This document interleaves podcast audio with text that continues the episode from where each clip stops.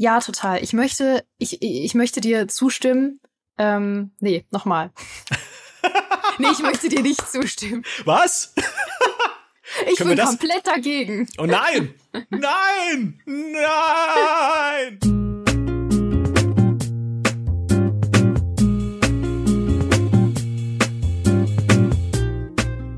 Man soll den Inhalt eines Päckchens ja nicht anhand seines Äußeren beurteilen. Und grundsätzlich stimmt das auch, aber ganz ehrlich, in manchen Fällen glaube ich, dass das nur bis zu einem gewissen Grad möglich ist. Wenn ich zum Beispiel ein eindeutig besenförmiges Päckchen in den Händen halte, ja, dann wird da wohl kaum ein Motorrad drin sein. Und das war auch mein erster Gedanke, als ich nach Jahren des langen Wartens endlich wieder ein Lebenszeichen von meiner persönlich größten Rollenspielhoffnung gesehen habe, von Vampire the Masquerade Bloodlines 2. Es hat nämlich ein neues Entwicklerstudio und einen neuen Trailer. Und der war relativ besenförmig. Und ja, natürlich kann sich darin immer noch ein Motorrad verstecken, aber die Wahrscheinlichkeit ist zumindest kleiner geworden. Also, wir wollen heute über Bloodlines sprechen, nämlich über das, was es einmal sein sollte, das, was es jetzt wahrscheinlich wird und warum der erste Teil eigentlich so wahnsinnig fortsetzungswürdig ist. Aber ich möchte mir natürlich nicht ganz alleine anmaßen, jetzt selbst zu beurteilen, was ein gutes Vampirrollenspiel ist oder wie es sich anfühlt, ein Vampir zu sein. Nein, stattdessen habe ich wirklich großartige Neuigkeiten für euch da draußen. Ich habe es wirklich geschafft, einen echten Vampir zu uns in den Podcast zu holen. Ich möchte euch an der Stelle bitten, respektvoll zu sein. Bitte zieht die Gardinen zu und legt das Knoblauchbrot zur Seite. Herzlich willkommen zu Interview mit einem Vampir. Und hallo, Michael Graf von Gamester. ich habe schon ich, ich wusste, ich habe erst gedacht, ich weiß gar nicht, wo du mit der Einleitung hin willst, mit dem Besen. Bin ich das besenförmige Paket? Bin ich ein vampirförmiges Päckchen? Das bist Hallo. du ja. Ja, schön da zu sein. Äh, diese Vampirsachen sind halt, ich weiß gar nicht, wo das herkommt. Also Entschuldigung, ursprünglich solltest du diesen Podcast moderieren und ich habe gedacht, das ist das okay, weißt du, dann äh, nimmst du auch die Gefahr, dass ich wieder tausend Vampirwitze mache und dann hast du gesagt, ah, mach mal doch, Geraldine, du wusstest, worauf du dich einlässt, ja, du wusstest, stimmt. was kommt. Es stimmt, ich mag's ja auch. Ich genieße ja. es auch ein bisschen immer. es würde dir fehlen, wenn es nicht mehr da wäre. Richtig, ja. Und ja, du bist ein vampirförmiges Päckchen, deswegen ist die Wahrscheinlichkeit zumindest gering, dass sich darin ein Mensch befindet, sagen wir ja. so. Ja, für alle, die es jetzt nicht als Video sehen, ich sitze hier in so einem einem, mit so einem Spitzkragenumhang äh, hoch oben auf dem Gebälk einer gotischen Halle, die von Fackeln erleuchtet wird und podcaste von da aus mit Geraldine. Mhm, ja, so kann man sich das ungefähr vorstellen. Mhm. Ähm, ich werde die Analogie noch ein bisschen näher erläutern, wenn wir dazu kommen, mit dem besenförmigen Paket. Äh, es wird noch Sinn ergeben, hoffe ich. Vielleicht auch nicht. Wer weiß, was ergibt schon Sinn, was von mir kommt. Aber ähm, wir können an der Stelle einmal sagen, wir sind wirklich wahrscheinlich die zwei größten Bloodlines-Fans unter dieser Sonne. Ähm, ja. Auch wenn Sonne natürlich jetzt ein bisschen, tut mir leid, ich wollte dich nicht ähm, belästigen mit ja. so Themen wie Sonne oder so. Aber ja. Ja. Ich wollte gerade sagen, das, das unpassendste Bild, perfekt ja, für ein Vampirspiel.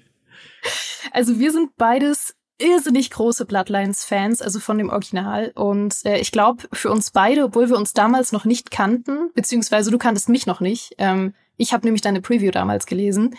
Aber wir waren beide äh, an unterschiedlichen Orten von Deutschland wahnsinnig aufgeregt, als diese Ankündigung kam, dass Bloodlines 2 kommen soll und ja auch quasi schon fast erschienen war. Also es sollte ja nur noch wenige Monate mhm. in Entwicklung sein und man dachte sich, besser kann es eigentlich nicht werden.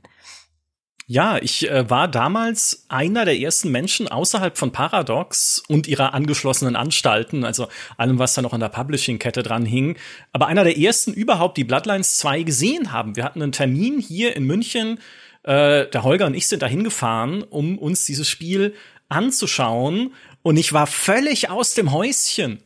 Ne, auch mhm. weil ich so ein großer Fan bin von Bloodlines 1, nicht nur ein Fan, ich habe es damals sogar für GameStar getestet gehabt, 2004 und äh, fand es natürlich fantastisch.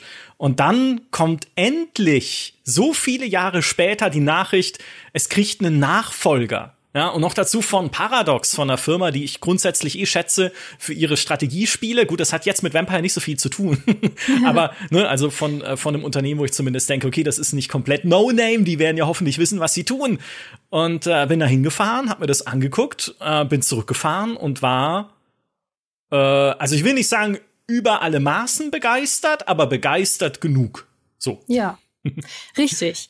Und man muss ja dazu sagen, nicht nur, dass man Paradox grundsätzlich vertraut als Publisher, ähm, es sollte ja auch von Menschen entwickelt werden, die zu großen Teilen damals an der Entwicklung vom Original beteiligt waren, auch wenn es das Studio in der Form nicht mehr gab. Ja. Aber da waren Writer, Headwriter teilweise beteiligt, die eben an dem Original gearbeitet haben und die das wirklich aus Liebe und was man nicht mehr so oft erlebt, wirklich einfach aus Liebe zum Original fortsetzen wollten und somit ja auch ein großes Risiko eingegangen sind, weil sie eben diesen ähm, Prototypen ursprünglich gebaut haben für Bloodlines 2, den sie nur Paradox anbieten konnten, weil ja. Paradox zu dem Zeitpunkt eben die Rechte hatte.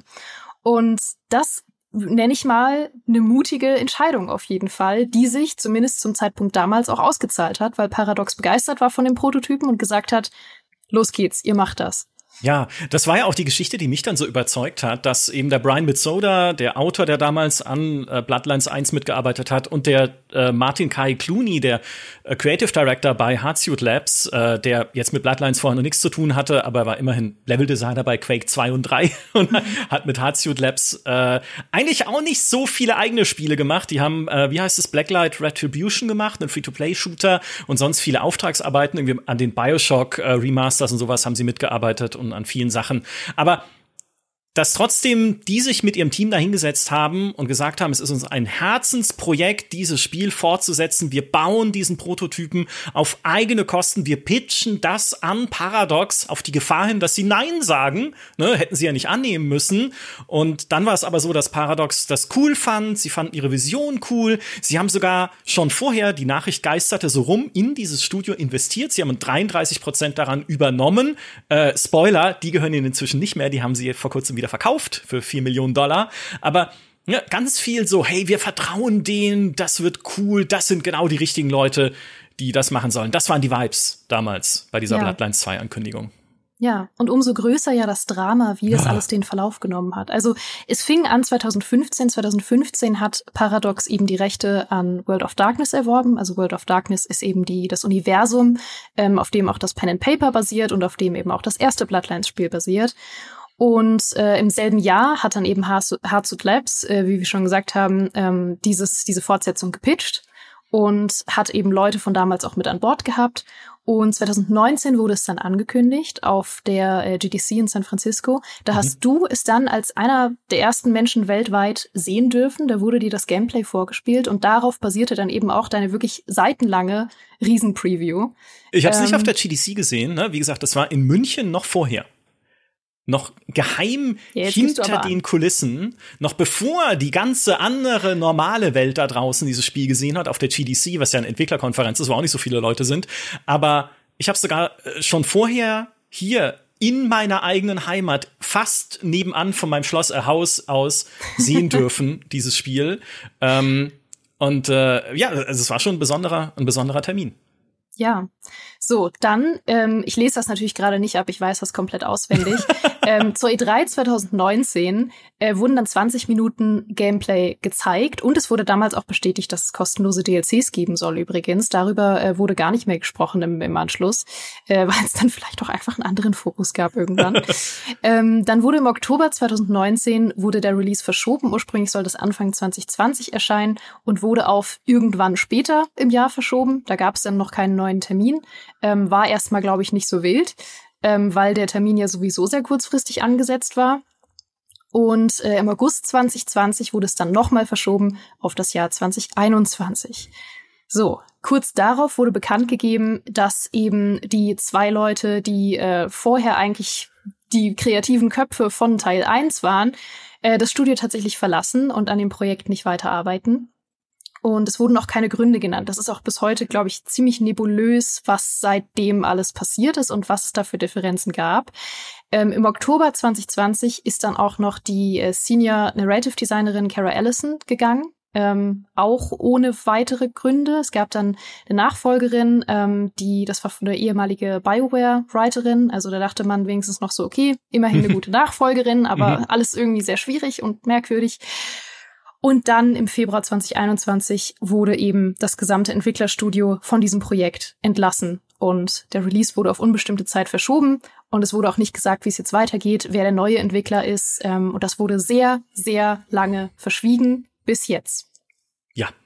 Ähm, vielleicht noch ergänzend, was sie ja gemacht haben, Paradox, nachdem sie den Brian Mitsoda und den Kai Clooney äh, rausgeschmissen haben aus dem Projekt, es aber noch bei Hardsuit Labs war, war, sie haben Alexandre Mandrica engagiert als Berater. Der war lange bei Ubisoft äh, und auch ein Jahr lang bei Relic in Vancouver und äh, der bietet so Game Design Coaching an, ne, die Vision zu schärfen, irgendwie ein, ein Spielkonzept entwickeln, das halt einfach tragfähig ist. Das ist so seine Spezialität. Das macht er mit Teams als externer Berater.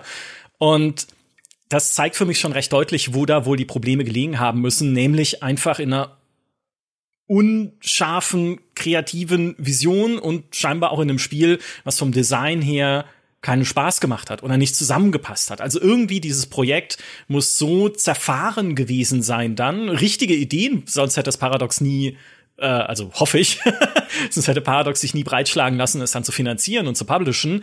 Aber sie haben es einfach nicht hingekriegt. Ne? Und das sind Dinge, die immer mal wieder vorkommen, auch in dieser Spieleindustrie.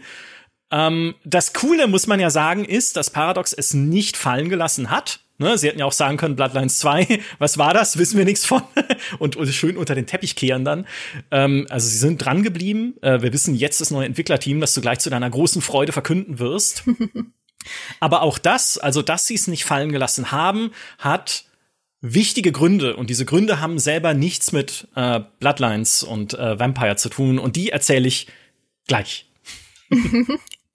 Genau, ich kann erstmal äh, das neue Entwicklerstudio verkünden für alle, die es noch nicht mitbekommen haben. Ähm, das ist ja jetzt vor ein paar Wochen alles passiert, dass äh, auch mit relativ wenig Brimborium das neue Entwicklerstudio angekündigt wurde und ein neuer Trailer gezeigt wurde. Ähm, aber es, es kann, glaube ich, echt untergegangen sein, wenn man jetzt nicht äh, permanent danach gesucht hat. Und der neue Entwickler ist The Chinese Room. The Chinese Room haben vorher ähm, vor allem drei Spiele gemacht, die bekannt sind. Das eine ist Everybody's Gone to the Rapture. Das ist ein Story-Adventure slash Walking Simulator. Dear Esther, was einer der ersten ähm, und auch bekanntesten Walking Simulator Story Adventures ist. Beides gute Spiele. Ich würde nicht sagen mhm. exorbitant gute Spiele, aber Spiele, die ich sehr mag. Und ähm, Amnesia, A Machine for Pigs, also ein Spin-off-Fortsetzungsding von Amnesia, das erträglich war, sagen wir es mal so. es war nicht der beste Amnesia-Teil. So, und das ist ja jetzt erstmal eine kuriose Entscheidung, weil man sich denkt, hä, ähm, wie kommt man genau darauf? Also die haben weder ähm, Erfahrung mit Rollenspielmechaniken, noch haben die Erfahrung mit Action-Gameplay. Die mhm. sind halt wirklich Entwickler von Walking Simulatoren. Man muss aber dazu sagen, dass dieses Studio tatsächlich mittlerweile nicht mehr das gleiche Studio ist, wie als sie an den genannten Spielen gearbeitet haben, weil nämlich ursprünglich war das wohl ein Studio von acht Mitarbeiterinnen und Mitarbeitern und die wurden 2017 entlassen. Dann wurde das, es fängt direkt schon wieder stark an. Yes. Ah, ja, dann wurde dieses tragisch. Studio mhm. ähm, wurde 2018 von Sumo Digital aufgekauft Mittlerweile ist es ein größeres Team mit wohl zurzeit 99 Mitarbeiterinnen und Mitarbeitern. Also offensichtlich sind da auch gar nicht mehr die gleichen Leute beteiligt und vor allem nicht nur. Ähm, das heißt, man kann jetzt nicht mehr wirklich sagen, äh, dass diese Erfahrung irgendwie ausschlaggebend ist, ob das jetzt gut oder schlecht wird, weil es sind völlig andere Personen mittlerweile beteiligt. Mhm. Ja. Was äh, äh, The Chinese Room auch ist, als Teil der Sumo Group ne, von Sumo Digital, die haben sie damals übernommen, äh, ist Teil von Tencent. Mhm. Also Teil des chinesischen Publishing-Riesen, der 2022 diese ganze Sumo Group übernommen hat für über 1,2 Milliarden US-Dollar. Und das finde ich ist ein ganz spannender, äh, spannender, wie sagt man, Factoid, ja, also mhm. eine ganz, ganz spannende äh, Kleinigkeit an der Sache weil sie nämlich etwas zeigt, was für Paradox sehr sinnvoll ist an dem Punkt in Bloodlines, äh, Bloodlines 2, nämlich Risikoaufteilung. Ne? Das Projekt liegt nicht mehr nur bei Ihnen, mhm. sondern indirekt natürlich als Auftragsarbeit, aber doch auch bei Tencent.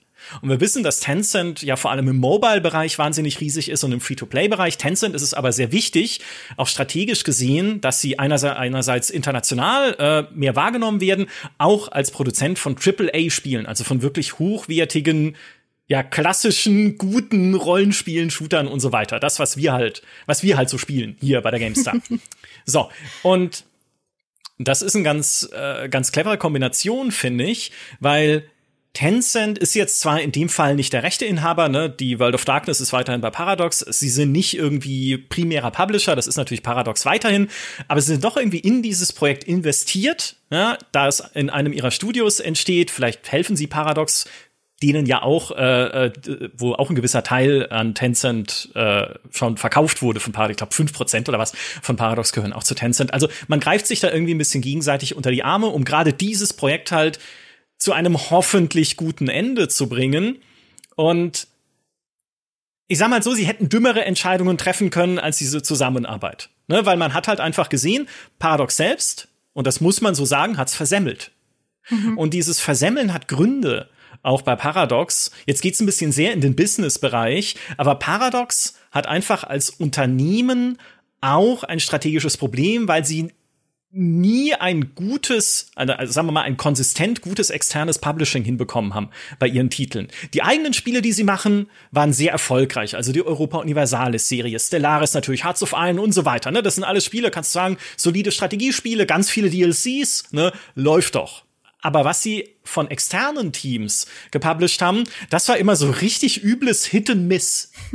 also einer ihrer großen Hits damals war zum Beispiel Magica, dieses Zauberer-Koop-Spiel, mhm. so in der isometrischen Perspektive, was sich dann ähm, bis 2015 über drei Millionen Mal verkauft hat, alleine auf Steam. Also eigentlich ein Riesenerfolg, durch dieses Spiel alleine ist der Profit von Paradox um 250 Prozent gestiegen im Jahr nach Release. Also haben sie richtig Kohle mitgemacht. Ja, und dann kommt Magica 2. Eigentlich die Fortsetzung ist aber noch mal genau dasselbe und verkauft sich kaum noch. Ja, also mhm. irgendwie äh, vielleicht knapp 900.000 Steam-Verkäufe, inzwischen möglicherweise ein bisschen mehr, aber längst nicht auf dem Niveau des ersten Teils. Also sie haben es nicht geschafft, das zu halten. Dann gab es sowas wie Tyranny, was sie mit Obsidian zusammen gemacht haben. Da hat dann der Fred Wester, ihr Geschäftsführer, gesagt äh, bei Paradox, naja, es lief okay. Ja, also war jetzt auch kein großer Erfolg. Pillars of Eternity, was sie danach gemacht haben, lief ein bisschen besser, hat sich dann rund 700.000 Mal verkauft im ersten Jahr, war jetzt aber auch kein so richtiger Überflieger. Dann aber wieder City Skylines. Ne, mhm. 12 Millionen Verkäufe, inzwischen wahrscheinlich sogar schon mehr. Riesenhit genau richtig entdeckt, genau richtig äh, platziert als Konkurrent zu SimCity, was geschwächelt hat. Super Erfolg.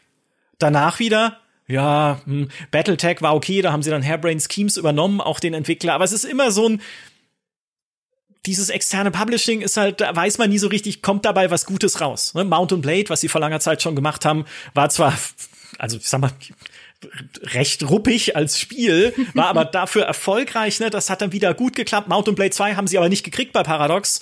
Äh, das ist dann woanders hingegangen, äh, was das Publishing angeht. Also, ach, immer so ein, du wusstest halt, es ist wie eine Wundertüte bei Paradox. Empire of ja. Sin, eines der letzten Projekte, äh, was sie gemacht haben, dieses Mafia-Strategiespiel, war nicht gut. Ja, und so, und jetzt ist, liegt dieses Bloodlines 2 da, mit dem sie einfach was beweisen müssen. Sie müssen beweisen, dass sie AAA Publishing überhaupt können, dass sie in der Lage sind, solche Projekte zu machen, dass sie auch in der Lage sind, Multiplattform-Projekte zu machen. Das kommt ja noch dazu, weil ihre eigenen Strategiespiele haben zwar zum Teil Konsolenversionen, City Skylines natürlich, Stellaris und so weiter, aber so richtig klassisch Multiplattform, wie es halt ein Ubisoft macht mit einem Assassin's Creed, wie es EA macht, wie es Activision macht und so weiter, sind sie nicht. Also es ist schon eine sehr mhm. PC-fokussierte äh, fokussierte Firma, wo ich sagen würde, für mich persönlich kein Problem. Ich spiele auch gerne auf PC, aber gerade wenn man halt als Unternehmen wachsen möchte, ne, sie haben ja auch Investoren, die sie gerne beglücken würden, dann ist natürlich immer die Frage da, ja, aber wie läuft's denn auf der Konsole? Ne? Könnt ihr da, das ist ein Riesenmarkt weltweit, könnt ihr da nicht auch mal irgendwie Fuß fassen und euch irgendwie besser etablieren? Naja, und was hilft einem da? Ein AAA-Rollenspiel. Oder was könnte helfen, zumindest. Also ganz große Hoffnungen und Erwartungen an dieses Bloodlines 2. Und was ist? Sie setzen es in den Sand. Das ja. Studio, das sie dafür angeheuert haben, kriegt's nicht hin. Sie müssen die Leute rauswerfen, sie müssen die Köpfe erst rauswerfen, einen Berater dazu holen, dann müssen sie das Studio komplett rausnehmen. Meine Güte.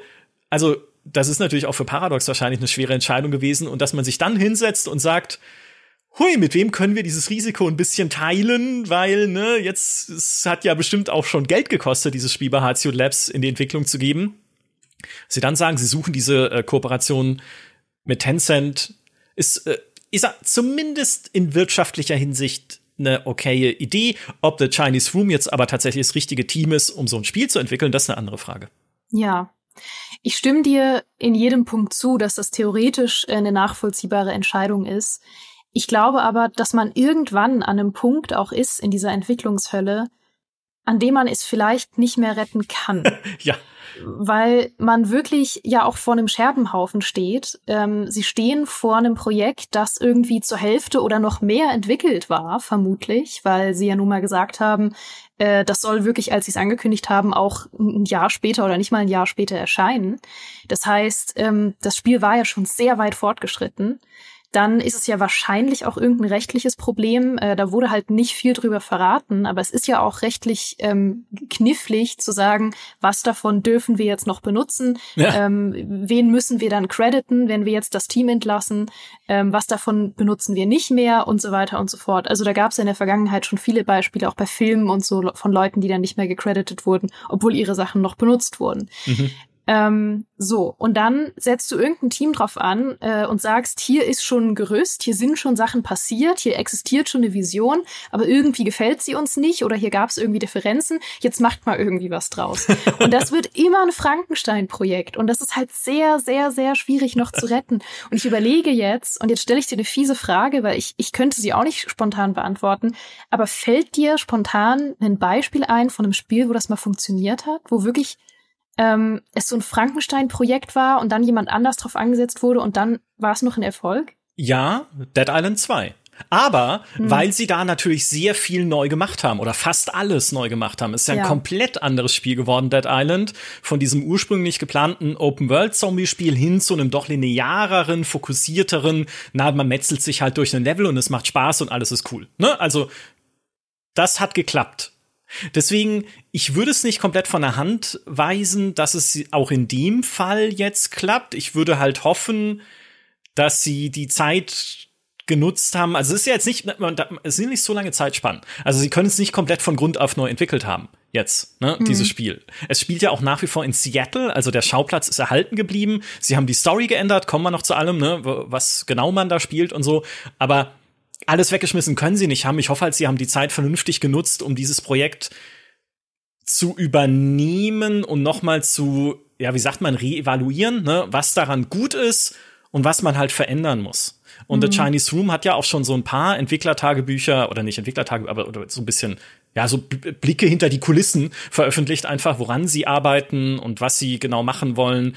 Und man liest ja da schon auch raus, dass sie nochmal in manchen Aspekten sehr tief auch in das Game Design reingegangen sind, also sehr vieles nochmal neu auch aufgebaut haben, bis hin zum eigentlichen Kern-Gameplay. Ne? Weil sie gesagt haben, naja, das Kern-Gameplay am Anfang haben sie so überlegt, naja, du bist ja eine Kreatur der Nacht, dann müsste man ja viel schleichen und dadurch war das Spiel für sie am Anfang eher so wie Dishonored. Ne? Also mhm. ein Stealth-Spiel. Sie haben wirklich Dishonored ähm, zitiert in ihrem Entwicklertagebuch.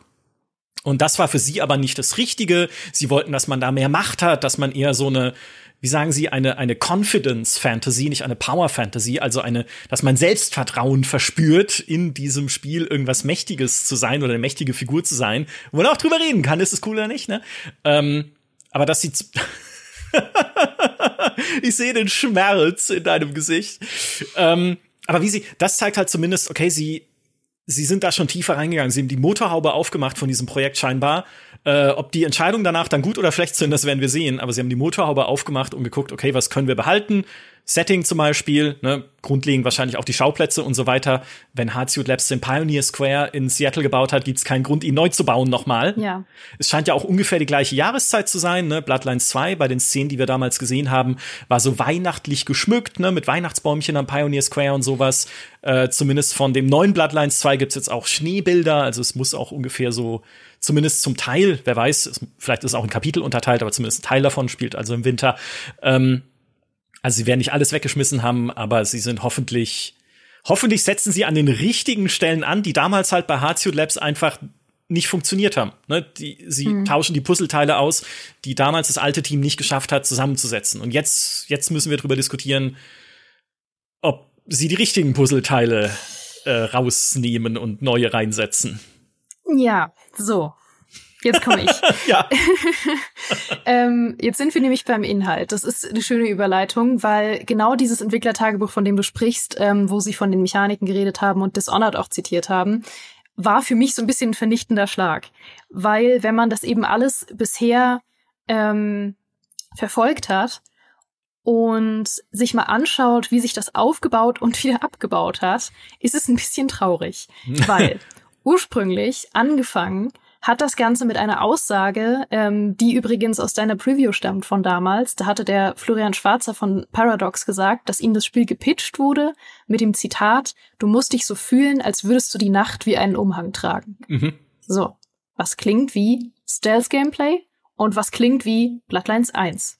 Was durchaus je nachdem, wie man es spielen wollte, aber durchaus einen sehr starken Fokus mitunter auf Stealth hatte. Ja. Vor allem, wenn man zum Beispiel Nosferatu gespielt hat, die nicht die Möglichkeit hatten, groß mit Leuten äh, in Interaktion zu gehen, weil sie Monster sind. Das heißt, die mussten Stealth und das gab fast gar keine, keine andere Möglichkeit. So, weiteres Zitat. Das möchte ich äh, an dieser Stelle nennen. Es ist ein Zitat von einem Journalisten namens Michael Graf. Der hat gesagt, ein Vampirspiel bei Nacht und Nebel, in dem wir nicht schleichen dürfen, das wäre ja absurd. Ich meine, es stimmt, aber das hab, ich weiß gar nicht mehr, wo ich das gesagt habe. In deiner Preview. Ach so, ja, das, das habe ich nämlich schriftlich. Ja, ja da habe so, ich recht. ja, richtig. Mhm. Und dann, wenn du dann eben plötzlich dieses Entwicklertagebuch liest und äh, da halt liest, dass sie sagen, Zitat: Ihr sollt eure Beute als furchtloser Jäger angreifen. Wir wollen eine Action-Erfahrung kreieren, in der eure Feinde schon beinahe trollt. Mhm. Und dass sie dieses Stealth-Gameplay von Dishonored komplett verworfen haben. Ja, dann bin ich traurig und niedergeschmettert. Ja, weil ich, das ich passt auch. für mich nicht. Also ich, ich auch, ja. Mhm. Es ist halt, es ist wie du sagst, es ist natürlich völlig richtig. Es kann sein, dass das Stealth-Gameplay wirklich das größte Problem war. Das weiß man nicht. Man steckt da nicht drin. Es kann sein, dass das Stealth-Gameplay vorne und hinten nicht Spaß gemacht hat und einfach nicht funktioniert hat und sie gesagt haben, mein Gott, wir müssen es irgendwie retten. Wir müssen irgendwie in eine andere Richtung gehen. Wir müssen in eine Action-Richtung gehen. Möglich, aber es hat, es gibt ja Spiele, in denen Stealth funktioniert. Also warum funktioniert es bei euch nicht? Das macht mich so wütend, weil das ist für mich halt nie ähm, Bloodlines gewesen. Bloodlines war für mich ja immer diese Deus Ex slash Dishonored Erfahrung. Ähm, dieses, äh, dieser Mix aus Stealth-Gameplay und eben rollenspieligen Entscheidungen und verschiedenen Lösungswegen für alles. Ja. Und wenn das jetzt komplett ersetzt wird durch eine reine Action-Erfahrung, durch ein reines Action-Fest, was man ja auch im Trailer gesehen hat, Puh. Ja, ich habe immer gesagt, äh, Vampire Bloodlines war für mich quasi Deus Ex mit spitzen Zähnen. Hm. Ne? Also, dass du wirklich, du wirst vor ein Level gestellt und dann kannst du deine Vorgehensweise selbst wählen. Will ich kämpfen? Will ich schleichen? Es war ja eigentlich auch das, was sie schon in den Gameplay-Szenen von Bloodlines 2 gezeigt hatten auf der E3 und auf der Gamescom 2019. Da gab es sogar mehrere Schleichpassagen zu sehen und sogar im äh, E3-Gameplay eine Passage, die sie mit Gewalt gelöst haben, wo man irgendwie gegen so eine Gang kämpft. Und in der Gamescom, im Gamescom-Gameplay ist dann zu sehen, wie man dieselbe Passage einfach durch Schleichen und Schlösser knacken löst. Ne? Also ohne dass die Wachen einen bemerken. Gab es sogar so eine Vampirsicht, dass man irgendwie die Wachen besser sehen konnte und so weiter. Also im Prinzip halt äh, klassisches Stealth-Gameplay. Und ich, ich weiß nicht, ob das jetzt im Neuen auch noch drin ist, aber du hast recht, es klingt irgendwie es klingt nicht so. Und wenn ja. ich fies wäre, würde ich sagen, naja, ist ja klar, weil ein Spiel mit klarem Action-Fokus, wo es einfach heißt, ja klar, also ich meine, ich, Sie sagen ja, es gibt auch kampffreies Gameplay im Spiel, also nicht nur dra Haut drauf oder so. Ähm, und man soll seine eigene Vampir-Fantasie ausleben können. Zitat äh, Entwicklertagebuch. Ähm, aber trotzdem ist natürlich ein Spiel mit einem Action-Fokus leichter zu entwickeln als eines, wo du bei jeder denkbaren Situation nachdenken musst. Also designen musst, wie kann ich die kampffrei lösen, wie kann ich die mit einem Dialog lösen, wie kann ich die äh, mit Schleichen lösen, wie kann ich die vielleicht lösen, indem ich einen komplett anderen Weg nochmal finde in diesem Level. Also wenn du weniger Sandbox denken musst, ist es natürlich viel leichter, eine coole Situation zu designen und einen coolen ja. Level zu designen. Ähm, es ist aber halt nicht das, was ich auf also bei einem Spiel erwarten würde, das Bloodlines heißt, weil das ist nicht mhm. das Erbe, das sie weiterführen sollten. Ja. ja. Und dazu halt auch zwei Gedanken. Ähm, das eine ist, dass sie ja äh, sogar gesagt haben, sie haben sehr viel von dem Leveldesign übernommen, was schon existiert hat, äh, was Harzut Labs schon gemacht hat. Also sie haben gesagt, davon konnten sie wohl viel wiederverwenden. Und da stehen wir schon vor dem ersten Problem. Diese Level wurden entworfen für Deus Ex-artiges Rollenspiel-Gameplay und nicht für Action-Gameplay. Und das ist dann nämlich schon wieder der erste Teil, wo du siehst, dass das ein Frankenstein-Projekt ist. Und vielleicht ist es nicht schlimm, vielleicht merkt man es gar nicht. Aber ich weiß halt aus Erfahrung und äh, als Person, die Game Design ja auch gelernt hat, dass du immer wissen solltest, was dein Gameplay ist, wenn du dein Level entwirfst. Das ist ja Basic Game Design. Also, das, also da muss man ja nicht mehr Game Design studiert haben, um das zu wissen. Und das ist halt ein bisschen besorgniserregend, wenn du halt ein Level entwirfst, was durchaus auch mit Action zu tun hatte, weil sie hatten ja auch in dieser Version, die du 2019 gesehen hast, so Wallruns und solche Sachen. Mhm. Also es hatte ja durchaus mit Action zu tun. Aber ähm, vielleicht gab es eben mehr einen Fokus auf, äh, wo kann ich lang? Kann ich hier vorne mich irgendwie vorbeischleichen? Kann ich vielleicht äh, da mit jemand anderem reden und von der anderen Seite ins Gebäude rein oder so? Und ja. solche Überlegungen werden dann jetzt zunichte gemacht, wenn das Gameplay völlig anders funktioniert. Das ist der eine Gedanke. Der andere ist, äh, jetzt die perfekte Überleitung zu meiner äh, kruden, zu meinem äh, kruden Gleichnis am Anfang in der Einleitung, nämlich das besenförmige Paket. ja. Dieser Trailer ist nämlich ein besenförmiges Paket, weil er sieht aus wie ein, sag ich mal, relativ generisches Action-Adventure. Ähm, sie zeigen nur Action in dem Trailer. Und natürlich kann es sein, dass sie einfach kein Rollenspiel gezeigt haben bisher und da noch total viel Rollenspiel drinsteckt und total viel Deus Ex und so. Aber es ist ein besenförmiger Trailer und ich bezweifle, dass er noch zu einem Motorrad wird. So, jetzt, äh, jetzt ergibt mein Bildnis Sinn. Ja, Tatsächlich. Ähm, Sie sagen ja, es ist eine Adventure. Also Sie bezeichnen es sehr oft als Adventure, aber Sie bezeichnen mhm. auch Ihre anderen Spiele als Adventures, ne? Die Esther, Everybody's Gone to the Rapture und so weiter. Aber Sie sagen, es ist eine Adventure-Story mit reichhaltigem Plot und gleichzeitig genügend Rollenspiel, eine sehr seltsame Formulierung. Genü genü ne, äh, genügend Ausreichend viel. Ausreichend, ja, eine ausreichende Prise. Reicht das ist wie so wie Salz, wenn man ins Essen so, ja, genau. Jetzt ist aber auch genug Rollenspiel wieder, jetzt hau ich mal drauf. Nee, äh, genügend Rollenspiel, um deine Vampirfantasie ausleben zu können. Also, jetzt ist halt wirklich die spannende Frage, was ist genügend? Also, wie viel wie viel Rollenspiel bei einem, bei einem, wenn man ein Rollenspiel fortsetzt und Bloodlines 1 war ein Rollenspiel, du konntest so viel machen, du konntest halt auch wieder, ne, du konntest die Vorgehensweisen wählen, du hattest verschiedene Möglichkeiten, Leute zu überreden oder zu bedrohen in Dialogen und so weiter. Also, wie viel ist genügend? Wie viel ja. ist da überhaupt noch drin? Ich gehe natürlich fest davon aus, haben Sie ja auch schon gesagt, dass es Vampirkräfte gibt, die man in irgendeiner rollenspielerischen Form lernen kann. Ne? Aber heutzutage hat ja jedes Tomb Raider ein Skilltree. Also muss das wiederum fürs Spieldesign jetzt auch nicht so viel heißen. Also wie viel, wie viel Variabilität steckt da drin in den Problemlösungen noch? Ja, wie viel, wie viel äh, Player Agency nennt man das mhm. ja, ne? Mhm. Wie viel eigene Wege kann ich suchen noch in diesem neuen Bloodlines 2? Nicht, dass irgendwie das alte Bloodlines irgendwie großartig riesig Sandbox Open World gewesen wäre. Das war es ja nicht. Aber du hattest trotzdem immer in jedem Level kleine Möglichkeiten, halt irgendwie andere Wege zu suchen. Ne? Zum Beispiel ganz am Anfang, direkt in Santa Monica, bricht man ja in dieses Ganghaus ein hm. und dann kann man da halt auch die ganzen Baseballschlägertypen, die da drin sind, äh, vermöbeln, ja, als Vampir. Man kann aber auch hinten am Haus die, den Sicherungskasten abschalten, beziehungsweise die, die, das Licht ausschalten und dann wird einer von denen nach draußen geschickt unter großer Maulerei, der das Licht wieder einschalten muss. Mhm. Naja, und in der Zeit kannst du halt ins Haus schleichen, das rausklauen, was du da klauen musst und wieder rausschleichen, ohne dass sich jemand bemerkt hat. Wie ein Geist. Ja, und halt nur ein kleines Detail. Das war damals lustigerweise der Level von Bloodlines 1, den ich spielen durfte bei einem Preview-Event in London, wo wir das zum ersten Mal gesehen haben.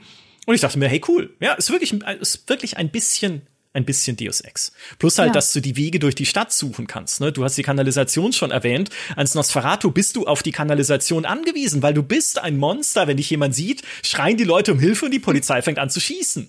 Ja. Also ja, such deine anderen Wege. Find dich selber zurecht in dieser mhm. Welt, wenn du, wenn du schon der Meinung bist, Nosferatu spielen zu wollen. Und was Malkavianer machen, da ist das nochmal ein ganz eigenes Kapitel dann. Äh, dazu kommen wir noch. Äh, Allerdings. Also da, da werden wir noch einen kleinen äh, Liebesbrief am Ende verfassen, glaube ich. Aber hallo, nicht nur einen kleinen. Einen langen Liebesbrief. ähm, weil äh, genau das ist es halt. Du sagst es, äh, es ist keine große Open World, äh, es ist nicht groß sandboxig. Und genau das war, glaube ich, die Stärke von Bloodlines damals. Und genauso habe ich auch Bloodlines 2 gesehen, weil in deiner ersten Preview haben sie dir ja auch gesagt, dass es gar nicht so lang werden soll. Also es ja. soll irgendwie so maximal 30 Stunden irgendwie dauern, genau. was äh, echt super human ist und was für mich komplett Sinn ergibt, weil ja. ich möchte lieber eine Erfahrung, die ich vielleicht in, ähm, je nachdem wie viel ich arbeite, zwei, drei Wochen durchspielen kann. Ich weiß nicht, wie, wann komme ich mal zu 30 Stunden, aber ich, die ich halt so in ein paar Wochen durchspielen kann und dann sage, okay, jetzt äh, habe ich es durch und das war eine coole Erfahrung und jetzt probiere ich es nochmal anders. Ähm, das möchte ich lieber haben, als eine Erfahrung, die 300 Stunden dauert äh, und wo ich dann aber auch nicht groß Sachen ausprobieren und nochmal neu machen kann. Sondern ja. Bloodlines ist ja immer ein, ich spiele es einmal, ich spiele es nochmal, oh, ich spiele es nochmal anders, jetzt spiele ich es wieder als anderer Clan, jetzt spiele ich es als Malkavianer und habe ein völlig neues Spiel. Und genauso soll ja auch, oder habe ich die Hoffnung, dass Bloodlines 2 eben wird. Ähm, zu der Länge haben sie jetzt nichts gesagt, ob sich da was verändert hat ähm, oder jetzt zu den Variablen, wie gesagt. Ähm, es ist halt im Moment super unklar, was sie abseits vom Leveldesign behalten haben. Ja. Ähm, und selbst äh, zu deiner ersten Preview und zu deinem ersten Interview haben sie ja noch nicht ganz klar gesagt, wie viele Möglichkeiten es wirklich geben soll, ähm, solche Rollenspielmomente zu lösen. Das heißt, wir wussten damals wenig und jetzt wissen wir gar nichts darüber. Ja, ich meine, man hat ein bisschen was gesehen, auch in dem Gameplay, was veröffentlicht wurde. Auch da hast du wieder die klassischen Bloodlines Dialogoptionen gesehen. Ne? Du kannst Leute bedrohen, du kannst Leute einschüchtern, du kannst versuchen, mit ihnen zu verhandeln. Es gab eine sehr coole Szene in dem einen Gameplay, wo man mit einem ja mit so einem äh, Nosferatu Dünnblut verhandeln kann und sagen, hey, ach, du weißt doch, wie diese Welt ist. Die sind doch alle gegen uns hier. Und der sagt, ja, hey, mir gefällt, wie du denkst. Ja, lass uns doch mal miteinander quatschen. Und dann kannst du die Dialogoption wählen. Ja, weißt du, Slug, also ich glaube, wir werden gut miteinander auskommen. Und dann sagt er, hey, Moment mal, wer hat dir denn meinen Namen gesagt? und dann ist es halt ein Ziel, das du eigentlich ausschalten sollst im Auftrag von jemand anders. Und er durchschaut diese Verhandlungstaktik und greift dich dann halt an. Mhm. Wundervoll, ja, aber genau so, halt Dialogrollenspiel, ganz klassisch. Ähm, das gab's ja da alles. Und das sind Dinge, die ich erwarten würde von einem Spiel, auf dem Bloodlines 2 steht. Also das, ja. das ist, das, also in genügend Rollenspiel muss das aber so Hallo mit drin sein. Ja. Dialogrollenspiel. Das, äh, ich kann mir nicht vor, also so äh, äh, ignorant einer Marke gegenüber kann man gar nicht sein, weder als Paradox noch als The Chinese Room. Das glaube ich glaube an das Gute im Menschen, dass sie sagen, ja, ja braucht doch keiner. Die die Dialoge in Bloodlines hat doch jeder geskippt, ne? Das weiß man ja und äh, irgendwie das Schleichen, das äh, das war ja eh blöd in, im ersten Teil und so. Und als Nosferatu kannst du eh nicht spielen. Ähm, also sie, sie können sich doch nicht so weit von den Wurzeln, weil sonst kannst du es auch anders nennen. Sonst muss es nicht Bloodlines 2 heißen, sonst könnte es auch einfach Vampire the Masquerade Hurra, das immer wieder heißen, oder? Ja, äh, ich werde dich eventuell zitieren, wenn es dann rauskommt. Äh, du weißt ja, ich, ich habe eine Sammlung an Zitaten von dir, die ich ah, benutzen kann ja, in den richtigen leider. Momenten. Mhm. Ähm, ich muss sagen, äh, ich, ich verstehe halt wirklich nicht, warum sie es im Trailer nicht gezeigt haben. Wahrscheinlich, weil es nicht fertig ist, wahrscheinlich, weil sie noch daran arbeiten. Ähm, aber sie haben es ja wirklich, sie haben es ja nicht mal angedeutet im Trailer. Sie haben wirklich reines Action-Gameplay gezeigt. Und für mich, ganz ehrlich, sah dieser Trailer kurz aus, als wäre das dieser, ähm, dieses Battle Royale im Masquerade-Universum. Bloodhunt hieß das? oh Gott, oh Gott. Ich dachte kurz, das ist dieses Battle Royale, weil das ist ja halt, vernichtend. Ja, es sah halt aus wie reines generisches Action-Gameplay. Und dachte, okay, nun, was soll ich jetzt damit anfangen? Also für mich ähm, hatte dieser Trailer nur einen einzigen spannenden Faktor, nämlich, und das kann ich mir komplett einbilden, aber es gab eine, ein Frame quasi zu sehen, der kurz erinnert hat an das äh, Ocean House Hotel. Und es war natürlich nicht original das Ocean House Hotel und zu dem kommen wir auch noch. Ähm, aber ganz kurz der Abriss, Ocean House Hotel ist eine sehr legendäre Quest in Teil 1. Ach. Und äh, da werden wir noch mal gleich drüber sprechen, weil du sie auch extra noch mal gespielt hast. Und äh, das Ocean House Hotel ist halt so ein klassisches Herrenhaus. Und es gibt diesen einen Shot äh, in dem Trailer, in dem neuen, wo du auch ein Herrenhaus von innen siehst, wo die Eingangshalle zumindest inspiriert zu sein scheint von dem Ocean House Hotel, wie eben auch ähnlich jetzt der Pier in Seattle inspiriert ist von dem äh, Pier aus Teil 1. Mhm. Ähm, weil es hat eben dieses, äh, diese zwei, diese klassischen zwei Treppen von der Seite, die so nach oben zur Empore führen und so Säulen darunter. Und es sieht, es, sieht halt ein bisschen aus wie das Ocean House Hotel. Und dieser Shot lingert einfach nur auf dieser Szene, ohne dass da was passiert. Deswegen dachte ich so, ha, ist das vielleicht auch eins von diesen Leveln, was noch von Heartsuit Labs stammt, weil sie irgendwie so eine Hommage-Quest oder so ans Ocean House Hotel machen wollten. Ähm, das ist der einzig spannende Faktor für mich gewesen in diesem Trailer. Ja, ich meine, klar, natürlich ist ja immer, äh, dann spielen sie halt ein bisschen mit bekannten Motiven. Ich muss aber sagen, Seattle als Schauplatz finde ich nach wie vor super spannend. als Stadt. War ja auch was, über das wir damals viel gesprochen haben zu dieser Ankündigung, warum sie es dort machen. Gut, einerseits, weil Brian Mitsoda in Seattle gelebt hat. Ne? Es liegt nahe und Hazio Labs war da, glaube ich, auch. Also konnten ja. sie einfach rausgehen und die Schauplätze fotografieren, die sie dann ins Spiel packen wollen. Auch gut. Nee, aber Seattle ist einerseits deshalb spannend, weil diese Stadt einen Untergrund hat. Es gab irgendwie im, im 19. Jahrhundert ein großes Feuer, bei dem große Teile der Innenstadt abgebrannt sind. Und sie haben das als Gelegenheit genutzt, diese Stadt höher zu legen, bis zu zehn Meter nach oben zu verlegen, das Straßenniveau, äh, weil es da halt auch immer Überflutung gegeben hat. Und wenn Hochwasser war, dann sind die Toiletten übergelaufen und solche unangenehmen Dinge. Und dann haben sie gesagt, hey, jetzt wo eh schon alles quasi niedergebrannt ist, können wir diese Stadt äh, auf ihre eigenen Ruinen bauen gewissermaßen. Und dadurch ist so eine, so sind so Katakomben entstanden, die ja perfekt sind für alles, was Mystery ist. Ne? Mhm. Was lebt da unten? Was kratzt da in den Tunneln? Was höre ich da? Und das fand ich schon sehr überzeugend. Und was sie ja vorhatten, in Bloodlines 2 einzubauen, waren so Origin Stories, dass du als äh, drei unterschiedliche, mit drei unterschiedlichen Vorgeschichten einsteigen hättest können. Als Polizist, als Leichenbeschauer oder als Barista aus ja. einem Coffeeshop, weil Seattle ist natürlich die Kaffeehauptstadt. So äh, geil. Was für eine super Idee. Weiß man jetzt auch nicht, ob davon noch viel äh, übrig ist. Ich gehe davon aus, und zu der Figur, die man spielt, kommen wir jetzt gleich. Nein, weil es würde keinen Sinn ergeben, wenn man das diese Figur spielt, diese Vorgeschichte zu haben. Völlig ähm, richtig. Genau, aber das war, das waren so die Sachen, wo ich mir gesagt habe, das ist einerseits, ne, das macht Seattle ganz spannend. Was Seattle auch noch ist, ist eine Stadt, in der Tradition und Moderne aufeinanderprallen. Ne? Einerseits eine äh, sehr alte Stadt in den Vereinigten Staaten, andererseits Technologie, Hauptstadt, da sitzt Microsoft, da sitzt Valve. Ne? Also auch da, The Chinese Room, wenn nicht mindestens ein Gabe Newell, wenn Gabe Newell nicht als Vampir in diesem Spiel drin ist, läuft was schief. Ja, das ist das Mindeste, was ich erwarte. Ähm, mhm. Aber ne, da einerseits Hochtechnologie, andererseits halt äh, traditionell verankerte, was weiß ich, was die da früher gemacht haben, Fischen oder I don't know. Ja, also äh, da auch dieser dieser Konflikt, der ja auch wiederum in der Story aufgegriffen hätte werden sein können, ne, damals, wo sie gesagt haben, ne, es gibt halt wie immer im Vampire-Universum diese Camarilla, diese, diesen Vampiradel, der diese Region regiert, der diese Stadt regiert und in der alten Story wäre es so gewesen, dass auf die ein Brandanschlag verübt wird, gerade in dem Moment, in dem sie dich hinrichten lassen wollen, weil du ein unerlaubt gezeugter Vampir bist. Ne? Und das ist eigentlich nicht erlaubt. Man darf das nur, wenn die Camarilla sagt, ist cool, oder der Vampirprinz mhm. dieser Stadt, der Anführer der Camarilla sagt, es ist cool. Ähm, wenn nicht, dann Kopf ab oder so. Ähm, und bevor es dazu kommt, gibt es einen Brandanschlag eben auf dieses Herrscher, auf diesen Herrscherrat und dadurch entsteht ein Machtvakuum und dann gibt's halt den Kampf der neuen Emporkömmlinge in dieser Stadt gegen diese traditionell verknöchert eingesessenen Vampire und du kannst dann verschiedenen Fraktionen dazu arbeiten. Weiß man jetzt auch nicht, wie viel davon noch übrig ist. Sie sagen zwar, also Chinese Room, es gibt ein Machtvakuum in Seattle, also irgendwas, was da halt dass da irgendwas mit dieser mit diesen Anführerinnen und Anführern passiert ist, liegt wohl auf der Hand, weil ne, sonst gäbe es ja kein Machtvakuum.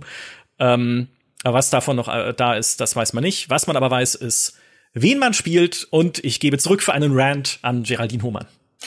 Ja. ich bin ganz ehrlich, bevor ich zu diesem Rant komme, muss ich mich kurz sammeln und muss generell was dazu loswerden zu der ganzen Geschichte, warum man keinen Barista mehr wird spielen können, zum Stichwort Barista und Getränke, nämlich Werbung. Ich weiß gar nicht, ob ihr das wisst, aber ich muss ja häufiger länger nachts wach bleiben, ohne aber aus unbekannten Gründen oder so. Ja. Nee, ist tatsächlich, ich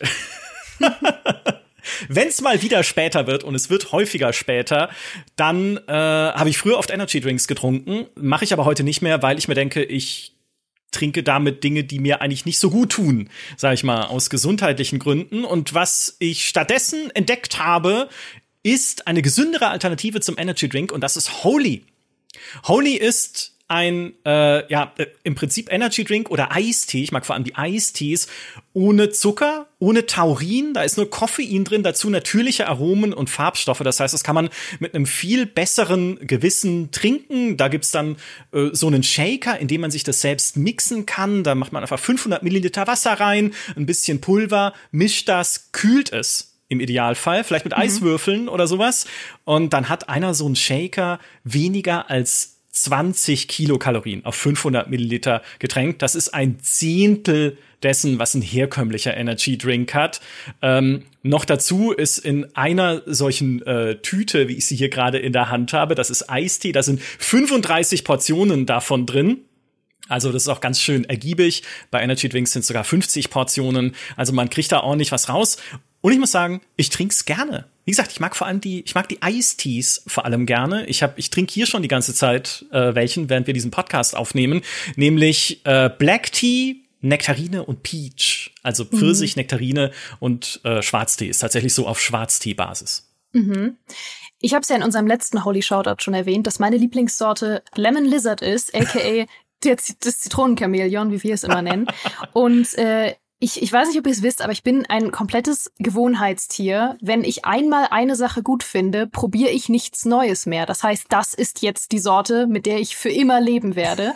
aber genau das ist ja das Schöne an diesem Probierpaket, das wir euch nämlich empfehlen können, weil in diesem Probierpaket sind 14 Proben mit sieben verschiedenen Sorten, entweder Eistees oder Energy Drinks drin. Und da könnt auch ihr die Sorte finden, die ihr für immer benutzen werdet oder eben sieben verschiedene Sorten, die ihr geil findet.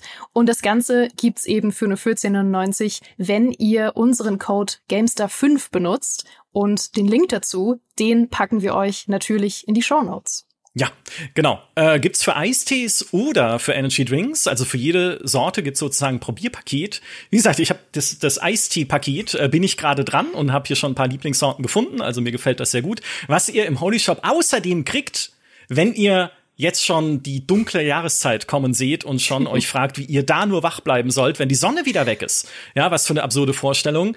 Dann gibt es sogar Holy Adventskalender, einfach für diese dunkle Zeit, die ihr im Store kaufen könnt. Und äh, ja, das war's mit unserer Werbung. Wir bleiben trotzdem bei koffeinhaltigen Getränken, nämlich bei Kaffee. Nicht bei Blut. So, der angekündigte Rant. Ich habe mich gesammelt. Ähm, ich habe die Wut ein bisschen runtergeschluckt. Ich, ble ich bleibe ganz ruhig. Die Baristas. Die Baristas als Herkunftsgeschichte waren mein verdammtes Highlight. Weil die Baristas als Herkunftsgeschichte ähm, die stehen für mich für so vieles, um nicht zu sagen fast alles, was Bloodlines geil macht. Nämlich sich seine eigene Story schreiben, Humor und was drittes, was du jetzt sagst. ja, ähm, Kaffee statt Richtig. Blut. Kaffee. Ne, die, die Parallele zwischen lebensspendendem Saft aus Menschen und lebensspendendem Saft aus Kaffeebohnen habe ich damals ja schon in der Einleitung meines Artikels aufgegriffen. Ja. Und auch das fand ich halt, das ist halt dieser schwarze Humor, der auch zu einem Bloodlines einfach dazugehört, diese ja. Parallele. Und natürlich hätte es ja im Spiel dann auch entsprechende Quests oder ja. zumindest Rückbezüge auf deine Vergangenheit geben sollen. Ah. Ja, natürlich. Mehrere wohl. Also das, das sollte ja wohl wirklich sich durchs ganze Spiel ziehen, im Gegensatz zu manch anderen Spielen, wo das dann hinterher gar keine Rolle mehr spielt, Cyberpunk.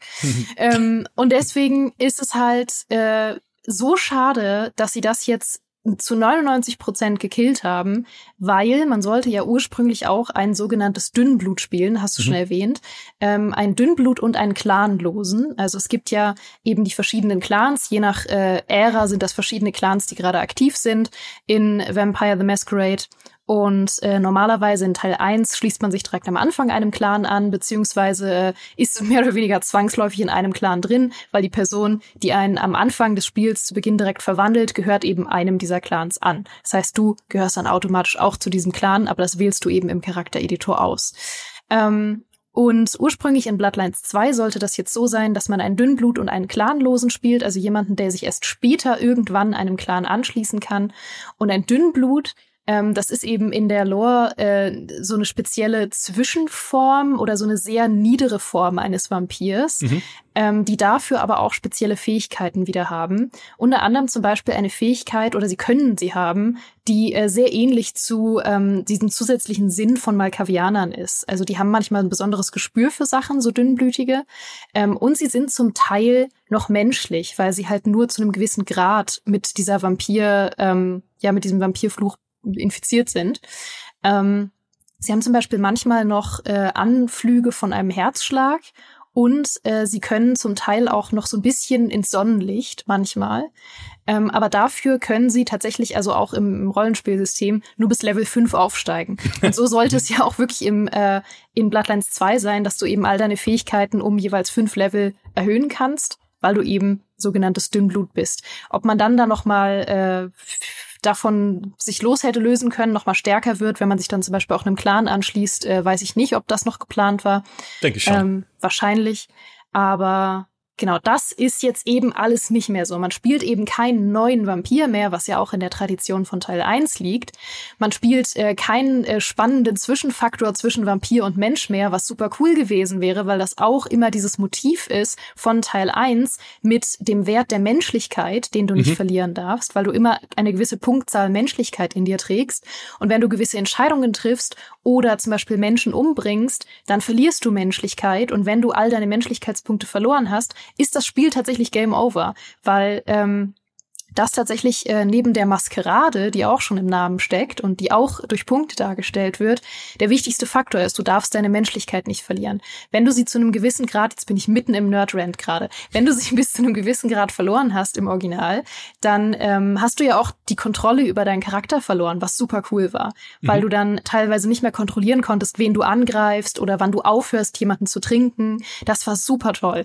Der zweite Wert ist, wie gesagt, die Maskerade, die im Namen steckt vom Universum. Da hattest du auch Punkte im Original und äh, wenn du dich halt zu auffällig als Vampir in der Öffentlichkeit gezeigt hast oder in der Öffentlichkeit Leute angegriffen hast, hast du die Maskerade verloren und wenn die auf Null lag, war auch Game Over. Also super cool. Ähm, es hätte total in dieses Motiv gepasst, dass man zum Teil auch noch ein Mensch ist und nur zum Teil Vampir. Man hätte wieder diesen Faktor gehabt von, ich muss mich erstmal zurechtfinden in der Welt, was in Rollenspielen immer super ist, weil dann hast du nicht diese ganze dumme Exposition, die ja. keinen Sinn ergibt, sondern es ergibt Sinn, dass du nicht alle Regeln kennst und nicht alle Leute kennst und erstmal reinkommst und sagst, äh, weiß nicht, wer ist das? Und dann sagen die, mein Gott, bist du dumm? Das ist der Anführer von der ganzen, vom ganzen Vampir-Clan hier in äh, Seattle. Du bist ja unglaublich dumm, dass du das nicht weißt. Aber es ergibt Sinn. Oh, es hätte alles so schön sein können. Und dann sagen sie in diesem doofen neuen Trailer, ja, du bist jetzt ein erwachter Elder. Du bist jetzt ein super mächtiger Übervampir, der erwacht und alles kann. Ja, das finde ich echt komisch. Eine uralte Vampir-Ahnin heißt es im Steam-Beschreibungstext, die man spielt in Bloodlines 2, im neuen Bloodlines 2. Da habe ich auch gedacht, oh, oh, give me a break, ne? Weil mm. einerseits ist das, klingt das wie ein vorgegebener Charakter, ne? Das heißt, keine eigene Charaktererstellung, keine Clanwahl, weil warum, ja gut, vielleicht eine gewisse Art von Clanwahl, weil sie sagen ja, innerhalb der Story wird man entscheiden, wer über die Stadt herrschen und was aus ihr werden soll. Das klingt nach genügend Rollenspiel für eine Story. Vielleicht ist das auch verbunden mit, ich helfe einem bestimmten Clan und vielleicht bekomme ich dann auch von diesem Clan irgendwelche Vorteile. Man weiß mm. es mhm. nicht. Aber auf jeden Fall wenig Variabilität in dem Charakter, den du spielst. Und ja, das passt halt leider auch zu diesem Action-Fokus, den sie bislang kommuniziert haben, dass man eben so mächtig sein soll, dass seine Fähigkeiten sich schon so anfühlen, wie Zitat, mit dem Essen zu spielen, wenn du da ja. gegen andere Menschen kämpfst, zumindest. Ich hoffe mal, es gibt trotzdem noch mächtigere Ungeheuer und sowas äh, in dieser Stadt, vor denen du dich ein bisschen in Acht nehmen musst. Aber ja, es passt. Also ich bin vollkommen bei dir. Das, das war das, was mich am meisten verunsichert hat bei dieser ganzen Ankündigung vom neuen Bloodlines 2.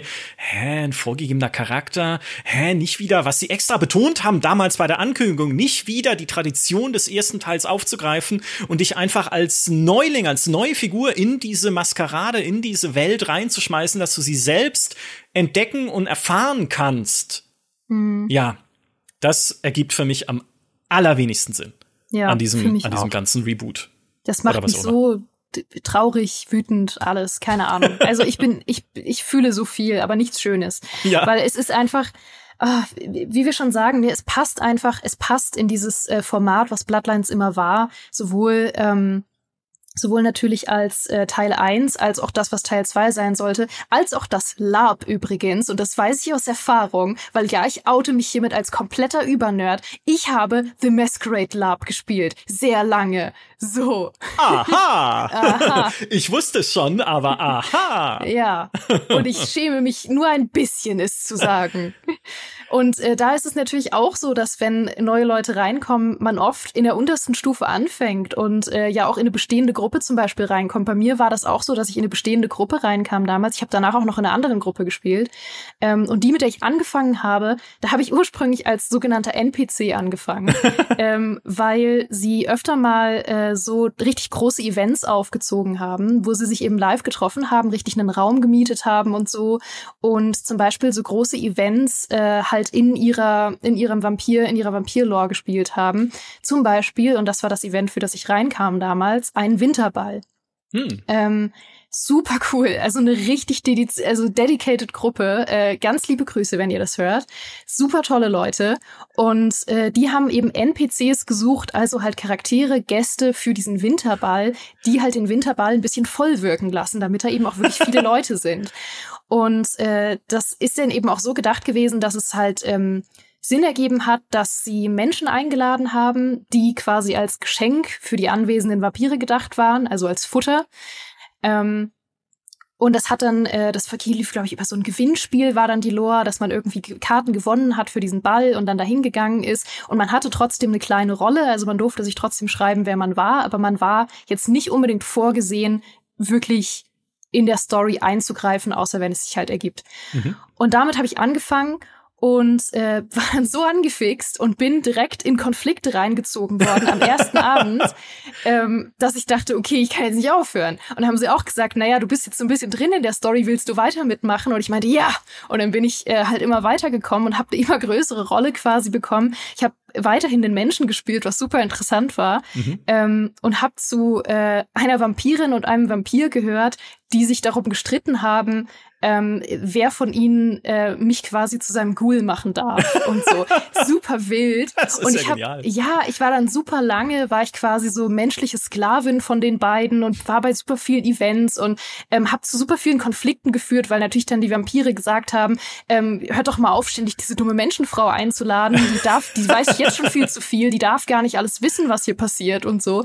Es war super lustig. Also ganz, ganz awesome. Und deswegen liebe ich halt dieses so super peinlich, dass ich es jetzt erzählt habe. Aber ich liebe dieses Gefühl von, ich fange bei null an und dann passieren Dinge und dann arbeitet man sich immer mehr hoch und wird immer mehr in die Story verwickelt. Und ja, habe ich eine persönliche Liebe für. Ja, und das ist ja auch einfach gutes Storytelling. Also fantastische Geschichte übrigens, großartig. Äh, Habe ich alles aufgeschrieben. Ja. Ähm, aber das ist ja auch gutes Storytelling, weil es so ein natürlicher Einstieg ist in ein neues Universum, das dann erst nach und nach anfängt, wie eine Zwiebel seine Schichten abzuschälen und dir immer mehr Komplexität und Tiefe und Hintergründe nahezubringen. Ne, wie dass du halt auch in Bloodlines nach und nach erfährst, wer sind überhaupt die anderen Vampir-Clans? Ne? Also man kann zwar am Anfang wählen, welchem Clan man angehören möchte, und dann wird dir auch schon gesagt, okay, die Nosferatu, ne, da musst du halt eher schleichen, ne, und die äh, sind auffällig, wenn sie sich durch Straßen bewegen, also mach das lieber nicht. Und die Ventru, das ist dieser Vampiradel und Vorsicht, denen wird schlecht, wenn sie Obdachlose irgendwie aussaugen. Und Ratten. Und Ratten, genau, weil das ist unter ihrem Niveau, mhm. ja.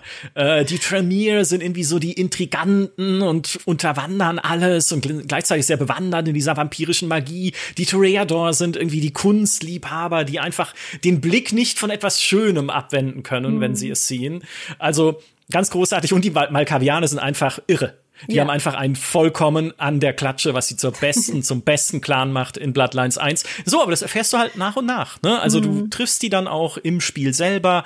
Ähm, dir wird halt dann nach und nach auch beigebracht, ne, was ist denn die Vergangenheit eigentlich dieses Universums? Wo kommen die Vampire her? Sie spielen ja mit diesen biblischen Motiven, dass Kain, der seinen Bruder Abel erschlagen hat, der erste Vampir war als Strafe Gottes und der dann weitere Vampire gezeugt hat, um nicht alleine ewig leben zu müssen, und dass diese 13 Enkel, die er da gezeugt hat, die Urväter und Mütter oder wie auch immer waren, der Vampir-Clans, die Vorsintflutlichen, ne, so die, die, ja, die Urvampire einfach, die mhm. in dieser Welt wandeln und dann kriegst du halt auch mit, ein Ventru in Bloodlines 1 war früher beispielsweise Soldat in Napoleons Armee.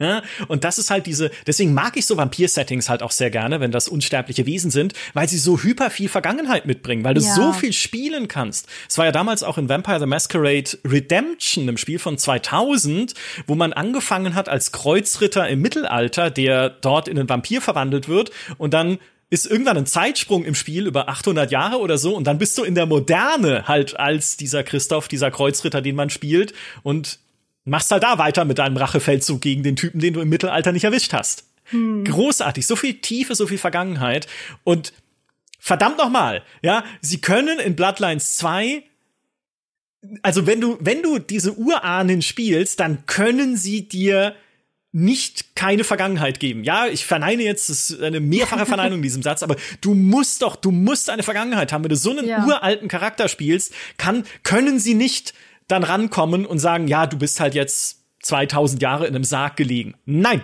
das erlaube ich nicht. Mhm. Ich möchte zumindest zumindest meine eigene Vergangenheit in irgendeiner Form kennenlernen. Wo war ich schon? Was habe ich vorher gemacht? Was habe ich, welche weltgeschichtlichen Begebenheiten habe ich beeinflusst? War ich die Muse von Da Vinci? War ich irgendwie Jeanne d'Arc? War ich, weiß ich nicht, ne? Also, keine Ahnung, war ich im, habe ich im Römischen Reich den Kaiser ausgesaugt oder so?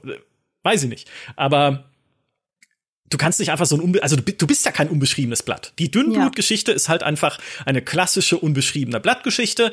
Okay, ne, immer gut, um in eine Story reinzukommen. Wenn sie es nicht machen, will ich einen Charakter, der der Tiefe hat und der Substanz hat, weil sonst ist es einfach nur eine Ausrede dafür, nur Action-Gameplay anbieten zu können.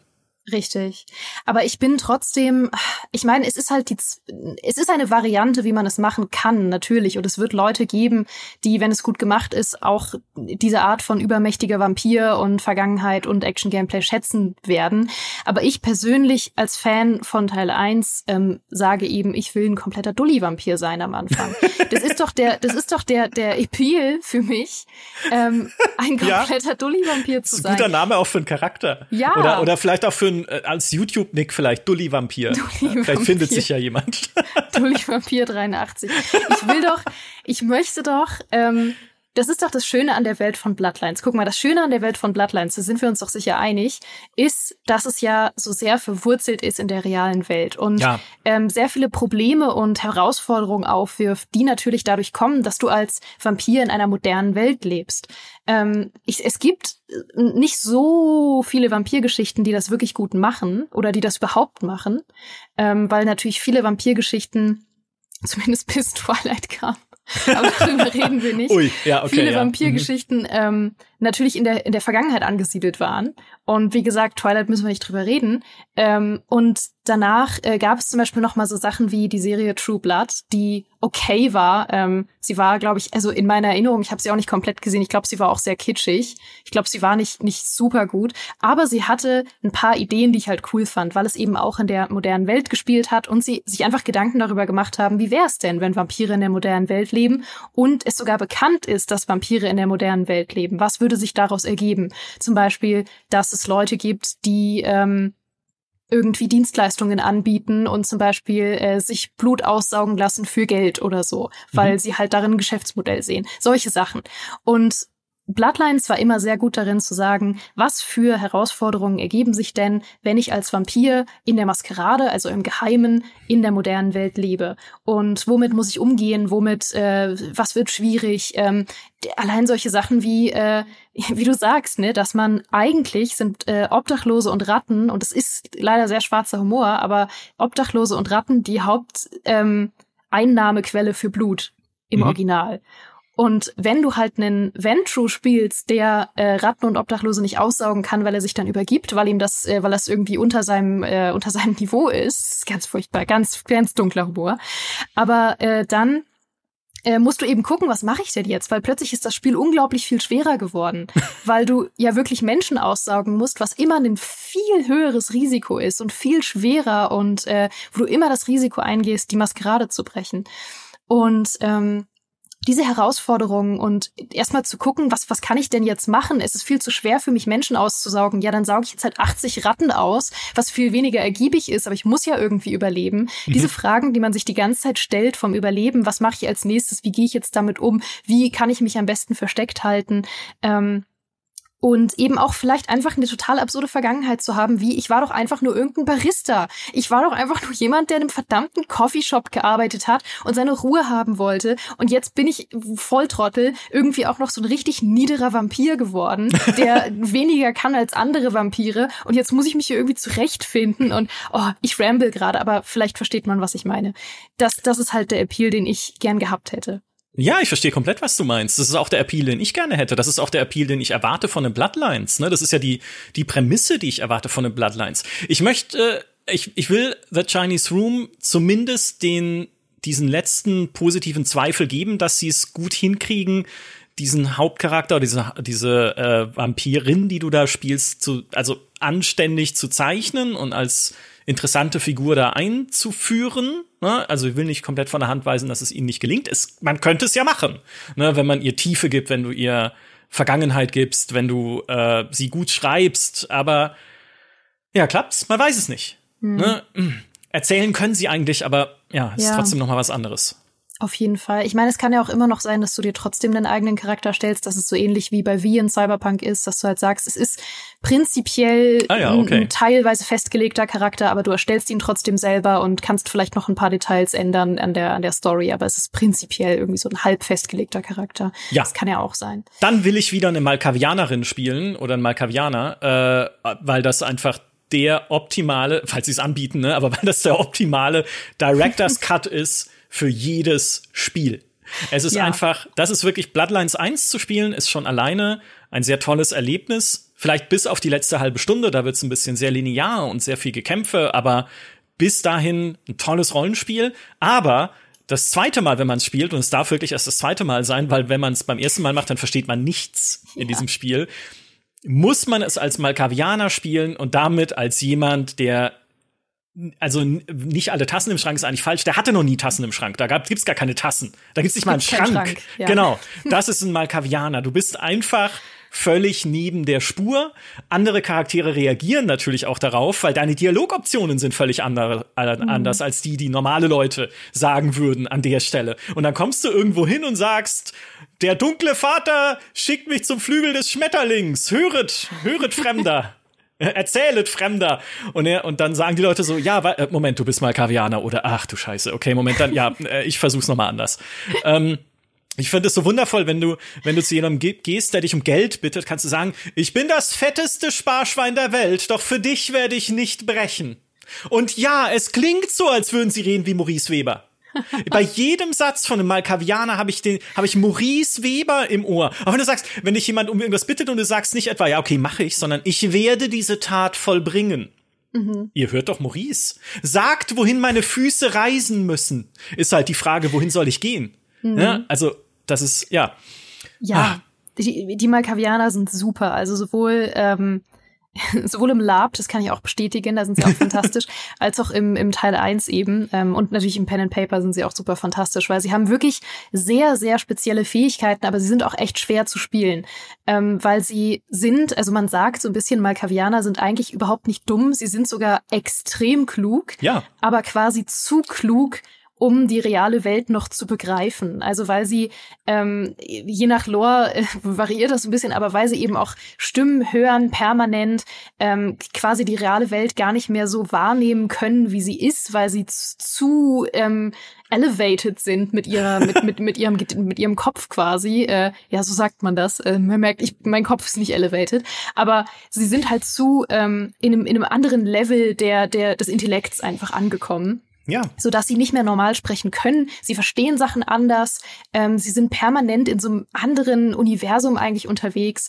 Und das ist natürlich super schwer, ähm, umzusetzen. Aber wenn es dann gut umgesetzt ist, ist es so cool. Und sie können halt äh, viele Sachen nicht und dafür andere Sachen können sie wieder, weil sie eben ein bestimmtes Gespür, sie haben einen zusätzlichen Sinn dafür, dass Dinge passieren oder ähm, wie Dinge sind oder ob Leute zum Beispiel auch die Wahrheit sagen oder lügen.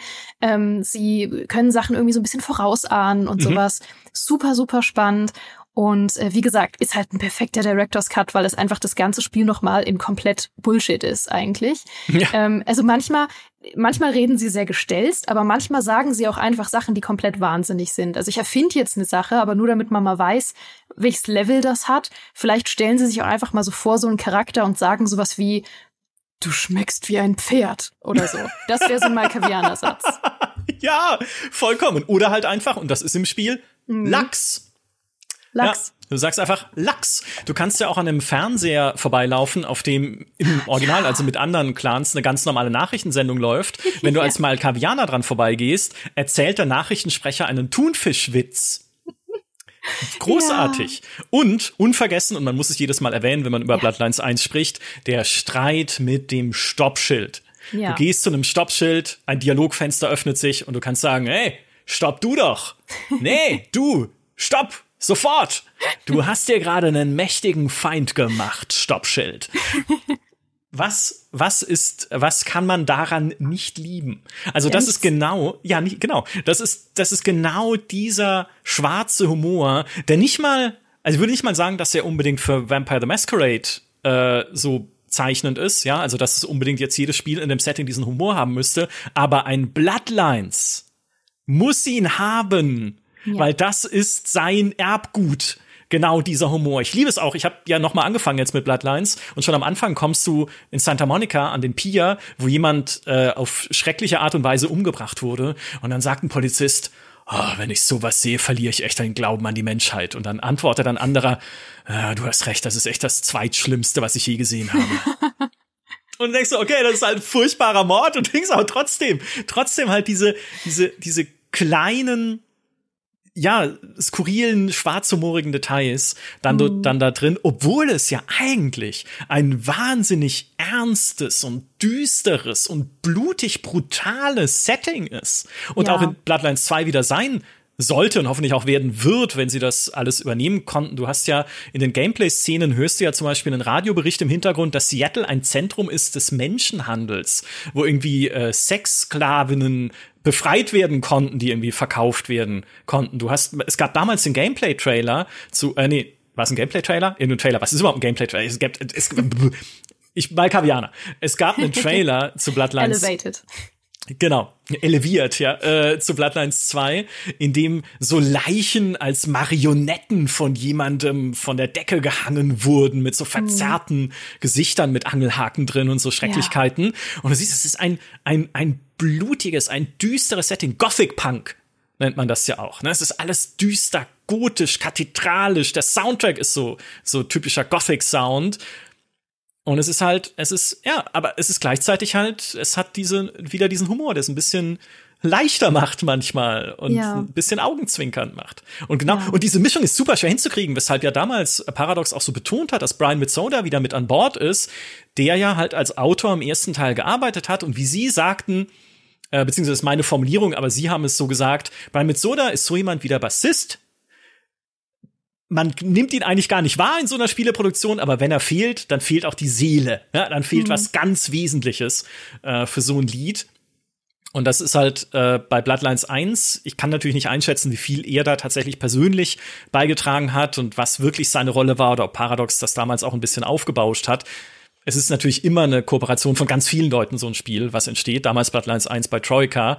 Ähm, und es ist ja auch entstanden äh, unter der Federführung von Tim Kaine und Leonard Bojarski, die ursprünglichen Väter von Fallout, also vom alten Fallout, die äh, damals bei Troika auch Fallout 3 machen wollten, aber dann kam Bethesda mit einem Koffer voller Geld und hat die Fallout-Rechte übernommen. Deshalb konnten sie das nie. Und ehrlich gesagt, Fallout hatte ja auch schon immer diesen schwarzen Humor. Also mhm. vielleicht war es auch schon Brian mit Soda, aber vielleicht waren es halt auch Tim Kaine und Leonard Bojarski, die da ganz viel Humor mit reingestreuselt haben bei Bloodlines 1, zumal die beiden, Kane und Bojarski, danach ja die Outer Worlds gemacht haben, was ja auch ein Spiel ist, was äh, hin und wieder sein ein, ein bisschen mit dem Auge zwinkert, das sage ich mal. Mhm. Ja, aber du, du sagst völlig richtig, die, das düstere Thema oder auch die Gratwanderung zwischen Humor und äh, Horror ist einzigartig bis heute ja, für mich. Ja, Habe ich nie genau. wieder so gesehen. Genau. Ähm, also natürlich ähnlich, aber nicht mehr genau so wie in Bloodlines. Das war wirklich komplett einzigartig, wie gut sie das hingekriegt haben. Weil es ist im Herzen ja sogar fast ein Horrorspiel. Deswegen total wild, dass du das so magst, weil du ja eigentlich mit Horrorspielen wenig anfangen kannst. Aber es ist ein Horrorrollenspiel. Und ich sage immer, dass Horrorrollenspiele ein Feld ist, das noch viel zu wenig ausprobiert wurde bisher. Also fast ja nur in Bloodlines. Ähm, natürlich in anderen Formen auch noch, aber so wie in Bloodlines will ich das halt wieder haben. Ich will wieder mhm. ein Horror-Rollenspiel haben mit einem Horror-Setting, mit Horror-Missionen wie dem Ocean House Hotel, zu dem wir gleich kommen werden, ähm, mit einem äh, Horror-Thema, in dem man selber vielleicht eine Horror-Kreatur spielt, aber was ein richtig geiles Story-Rollenspiel ist. Horror-Rollenspiele, macht doch mal wieder welche. Ja, macht wieder welche. Ja, und äh, Seattle nochmal mit diesem Untergrund, wie viel Horror man da reinbauen kann. Ja, ich bin kein Horrorfan, aber wenn ich mir vorstelle, dass eine Stadt auf ihren eigenen Ruinen und Katakomben steht, ja, hey, da äh, spielt meine Fantasie schon verrückt. Fantasie ist auch der Grund, warum ich nicht gerne Horrorspiele spiele, weil ich muss nur ein Kratzgeräusch hören irgendwo und denk schon, oh, gleich bin ich tot. Ja, auch im echten Leben übrigens.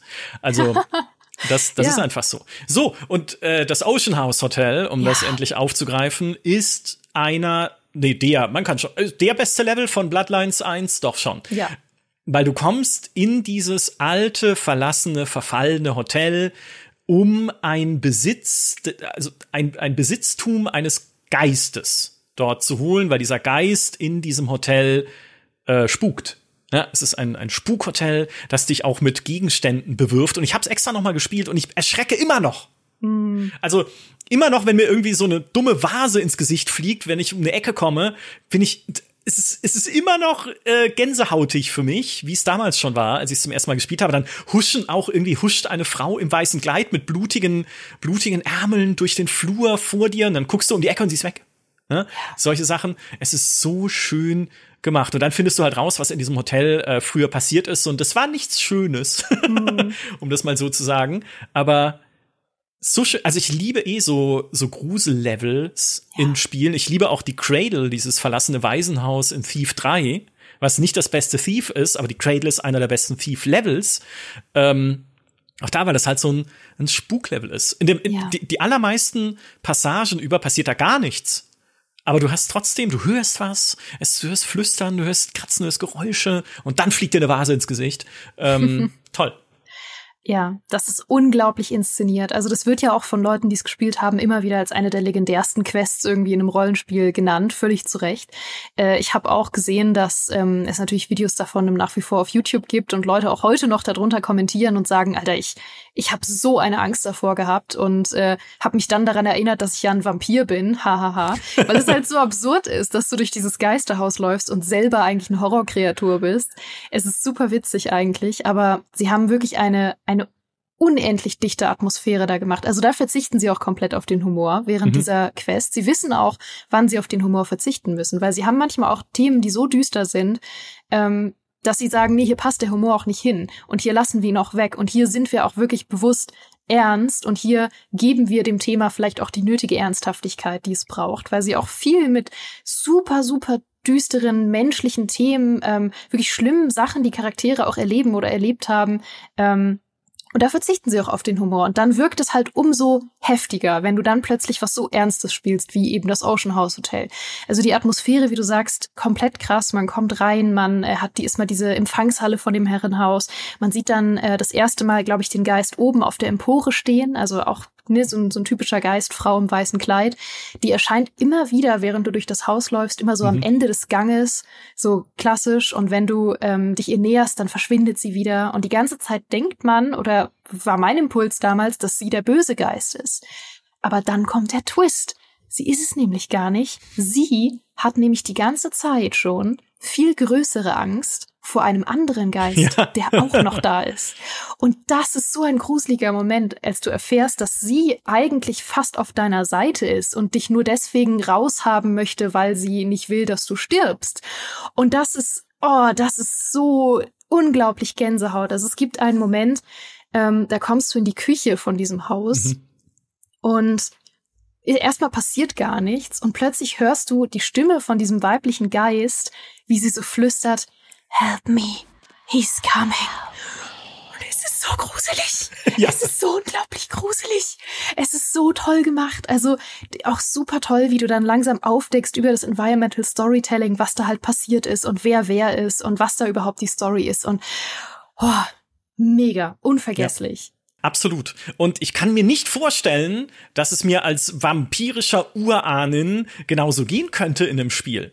Weil wenn du da reinläufst als tausend Jahre alte Kreatur des Schattens, sagst du doch so, ah, Geisterhaus, ah, mhm. alter Hut. Na, auch da, es würde vom Storytelling her in diesem neuen Bloodlines 2 jetzt von The Chinese Room würde es gar nicht so funktionieren. Es kann ja trotzdem für dich vor dem Bildschirm gruselig sein, aber deine Figur im Spiel müsste eigentlich sagen, tausendmal gesehen, klassischer Axtfluch, ähm, muss ich nur hier am das Rad drehen und das hier ein bisschen nach links schieben, schon ist alles wieder gut. Hier ein bisschen Beiwasser, mhm. so, fertig. Ja, absolut. Ich glaube, dass sie sich wirklich ins Knie schießen damit, wenn sie sich diese Ebene des äh, Dully-Vampirs, habe ich ihn genannt, einfach selber wegnehmen. Also es nimmt leider sehr, sehr viel von der Spannung, die das Original ausgemacht hat. Ich will jetzt nicht schon direkt äh, den Vampir an die Wand malen, äh, wie man sagt, aber es wirkt zurzeit, es macht einfach keinen guten Eindruck im Moment. Das ist das Problem. So, das können wir halt sagen. Es macht im Moment einen Eindruck, als wäre, würde es in eine sehr andere Richtung gehen, als das, was Fans sich erhoffen.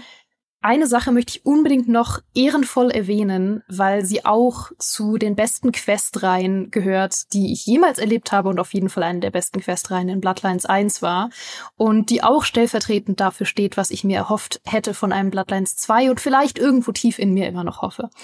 Nämlich die beiden Charaktere Janet und Therese. Hm, ja. Die sind wirklich unvergesslich. Unfassbar ähm, gut, ja unfassbar gut geschrieben. Das sind zwei sehr wichtige Charaktere, die in die Haupthandlung involviert sind und in einige Nebenstränge und die man immer wieder trifft im Laufe der Handlung, sind äh, zwei Zwillingsschwestern und äh, beide sehr unterschiedlich. Äh, Janette ist so die typische Vampir-Verführerin, auch Malkavianerin, ähm, die so ein bisschen verrückt ist und aber irgendwie sehr auf eine sehr nahbare, sympathische Art geschrieben, vor allem für damalige mhm. Verhältnisse. Sie ist eben nicht nur so diese flache femme fatale, die man kennt, sondern sie hat sehr viele Schichten und Ebenen, die sie einfach sehr mhm. nahbar und sympathisch machen. Sie hat ein bisschen was so von Harley Quinn heute, würde ich fast sagen. Sie ist ein bisschen durchgedreht. Sie hat halt diesen Malkavianer-Charme. Sie hat diese ähm, Verführerqualitäten, aber auf so eine sehr ähm, ich weiß nicht, eben auf so eine nicht so flach geschriebene Art, wie man es damals vielleicht kannte.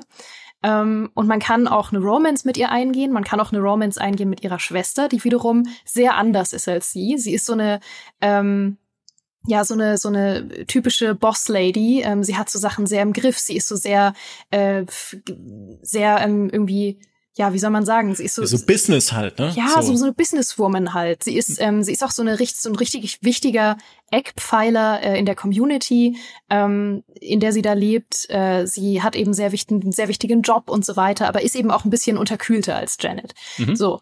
Und die beiden sind super tolle Charaktere. Man kann mit beiden eine Freundschaft eingehen, man kann mit beiden eine Romance eingehen. Ähm, man trifft beide immer wieder im Laufe des Spiels und sie sind halt wichtiger Teil der Haupthandlung. Und äh, ja, da an der Stelle jetzt ein klitzekleiner Spoiler. Also wenn ihr sie jetzt nochmal neu spielen wollt, ganz kurz weghören, ganz kurz. Ich sag's jetzt. Sie sind ein und dieselbe Person. ja. Mega cool. Was für ein toller gut. Twist. Ja, ja, hat mich damals auch beim Test sehr, sehr beeindruckt. War sehr cool. Ja, äh, da, danach kommt dann irgendwann der Plotstopper, wo es einfach nicht mehr weitergeht. Das ist dann weniger cool gewesen für die Originalversion von äh, Vampire Bloodlines 1. Aber ein sehr, sehr cooler Twist. Ja. Ja. Ich habe auch noch eine Sache, die ich erwähnen möchte in Bezug auf Bloodlines 2, nämlich eines der neuen Gameplay-Features, das sie ja einführen wollten, war nein, nicht etwa das Waffen zerbrechen, weil du als Vampir so stark bist, dass Waffen kaputt gehen, was immer eine falsche Entscheidung ist, Zelda. Mhm. Also ich bin überhaupt kein Fan von kaputtgehenden Waffen. Ich bin nur nicht so stark als Vampir, dass das Brecheisen zerbricht. also ja, vielleicht schon, aber es ist, es ist blöd. Schon. Ich es ergibt blöd. schon Sinn, aber man will es halt nicht haben. Ja, man will, ich, ich will es nicht haben. In einem Spiel wie Zelda, was so aufs Basteln ausgelegt ist, bitte sei es drum. Aber äh, naja, okay, egal. Man hat manchmal komische Ideen als Entwicklerteam. Das neue Feature, was sie einführen wollten, war dieses Resonanzsystem, mhm. dass du unterschiedliche Blutgruppen in Menschen wahrnehmen kannst und das ist nicht etwa A, B und Null und sonst was, was man aus der echten Welt kennt, sondern je nach ihrem emotionalen Zustand. Also es gibt ängstliche Menschen, wütende Menschen, benommene Menschen im Delirium. Und je nachdem, wovon du dich ernährst, übernimmst du Eigenschaften dieses getrunkenen Bluts. Also wenn du, haben sie gesagt, wenn du ganz viel Blut trinkst von wütenden Menschen, von Gangstern, von Leuten, die sich prügeln wollen, dann kriegst du am Anfang erstmal einen kurzfristigen Buff, dann sind halt irgendwie deine, hast du mehr Stärke oder sowas. Und wenn du ganz viel davon trinkst im Spielverlauf, dann gewinnst du auch tatsächlich permanent neue Fähigkeiten oder größere Stärke in Kämpfen. Und so hättest du halt aussuchen können, ängstliche Leute, wenn du die aussau aussaugst, wirst du halt eher so schleichorientiert, bisschen mit Heimlichkeit mehr. Ähm, keine Ahnung, was passiert, wenn man irgendwie Besoffene aussaugt die ganze Zeit. Dann ist Oktoberfest, ja, kann auch sein. Aber sie, sie meinten halt, die Philosophie ist, du bist, was du isst, ne, für ja. diesen Vampir in dem Bloodlines 2, wie es ursprünglich sein sollte. Ich wusste noch nicht, ob das wirklich eine coole Neuerung ist. Also, dass man halt so strategisch schaut, okay, wen sauge ich aus, um mehr Blut einer von mir bevorzugten Spielweise äh, in mich reinzukippen. Aber ähm, ja, war zumindest eine interessante Idee. Hat man jetzt auch noch nicht gesehen, ob das irgendwie im neuen Bloodlines noch übernommen werden sollte. Vielleicht nicht, vielleicht doch, keine Ahnung. Hm. Ja. Alles schwierig. Alles schwierig ist das Fazit dieses Podcasts, würde ich sagen. Nein, Quatsch. Es ist, ähm, ich sag mal so, wir können im Moment halt nur mit dem arbeiten, was wir gesehen haben. Ähm, der Trailer hat mich persönlich ernüchtert ähm, zumindest für das, was ich ursprünglich sehen wollte. Die Entwicklungsgeschichte macht es selbst für die besten Entwicklerinnen und Entwickler leider schwierig, daraus was zu machen. Es ist eine sehr, sehr große Herausforderung. Und es ist im Moment halt schwer zu sagen, ob sie die meistern können. Dazu muss man sagen, die Fans von Bloodlines sind auch wahrscheinlich schwer zufriedenzustellen. Weiß ich, weil wir zwei welche sind. Und ich weiß, dass Fans manchmal unangenehm sind mit den Sachen, die sie, ähm, die sie sich erhoffen. Ich weiß, dass man da manchmal so viel Nostalgie und Liebe dann für die alten Sachen hat, dass man sich total verschließt, wenn mal was Neues passiert. So will ich auch nicht sein. Deswegen versuche ich, ähm, ja, weiterhin offen zu bleiben für das, was da passiert. Und vielleicht gibt's ja noch eine gute Erfahrung. Ja. Es, es soll jetzt im Moment im Herbst 2024 rauskommen, aber ähm, gucken wir mal. Wurde ja schon ein paar Mal verschoben. Schauen wir mal, ob sie das einhalten können. Ja, Gameplay im Januar 2024 haben sie versprochen. Also da werden wir auf jeden Fall ein bisschen schlauer sein, wie sich das am Ende spielen soll. Mein Fazit ist einfach, Bloodlines ist verflucht. Mhm. Es ist verflucht. Es hat Troika umgebracht. Mhm. Damals das Entwicklerteam, die das ja auf Basis der Source Engine entwickelt haben und dann am selben Tag veröffentlichen mussten wie Half-Life 2. Ja ja, ein, ein, Todesurteil für die Verkaufszahlen damals, zumindest am Anfang. Troika hat noch einen Monat durchgehalten, weil sie kein Folgeprojekt hatten. Eine Fallout 3 durften sie dann nicht machen. Dann sind sie eingegangen, mussten schließen. Glücksfall. Dadurch sind Tim Kane und Leonard Bojarski letztlich bei Obsidian gelandet und konnten die Outer Worlds machen. Also okay, der Spirit lebt weiter, aber dieses Spiel hat sein damals sein Entwicklerteam umgebracht dankenswerterweise von der Community bis heute weiterentwickelt. Der letzte Fanpatch, der inoffizielle Fanpatch, ist erst wenige Tage bevor wir das hier aufgenommen haben, erschienen im mhm. September 2023. Also immer noch ein Spiel, das lebt und das eine große Fangemeinde da draußen hat und die sollte man halt auch nicht enttäuschen. Paradox. Ja. Das ist halt der Druck, der auf diesem Projekt jetzt auch lastet. So, aber der Fluch, ne? Dann ist äh, irgendwie Hardsuit Labs hat nicht geklappt. Jetzt frage ich mich, was wird mit The Chinese Room passieren, wenn sie Bloodlines oh 2 Oh je, oh je. Das ist wie mit, mit äh, Poltergeist, dem, dem Film damals, wo irgendwie dann man behauptet hat, hinterher waren alle Schauspielerinnen und Schauspieler von einem Fluch besessen, nachdem sie Poltergeist gedreht haben. Ja. Manchmal gibt es so Projekte, ach, da will man auch nicht dran arbeiten. Ja, ist also richtig. Da, naja, aber es ist, also das, es gibt ja einen Punkt, da sind wir uns ja einig, weil wir jetzt so viel von dem ähm, ersten Teil geschwärmt haben. Und äh, ich würde behaupten und du würdest behaupten, dass es die bessere Lösung gewesen wäre, einfach ein Remake davon zu machen. Ja.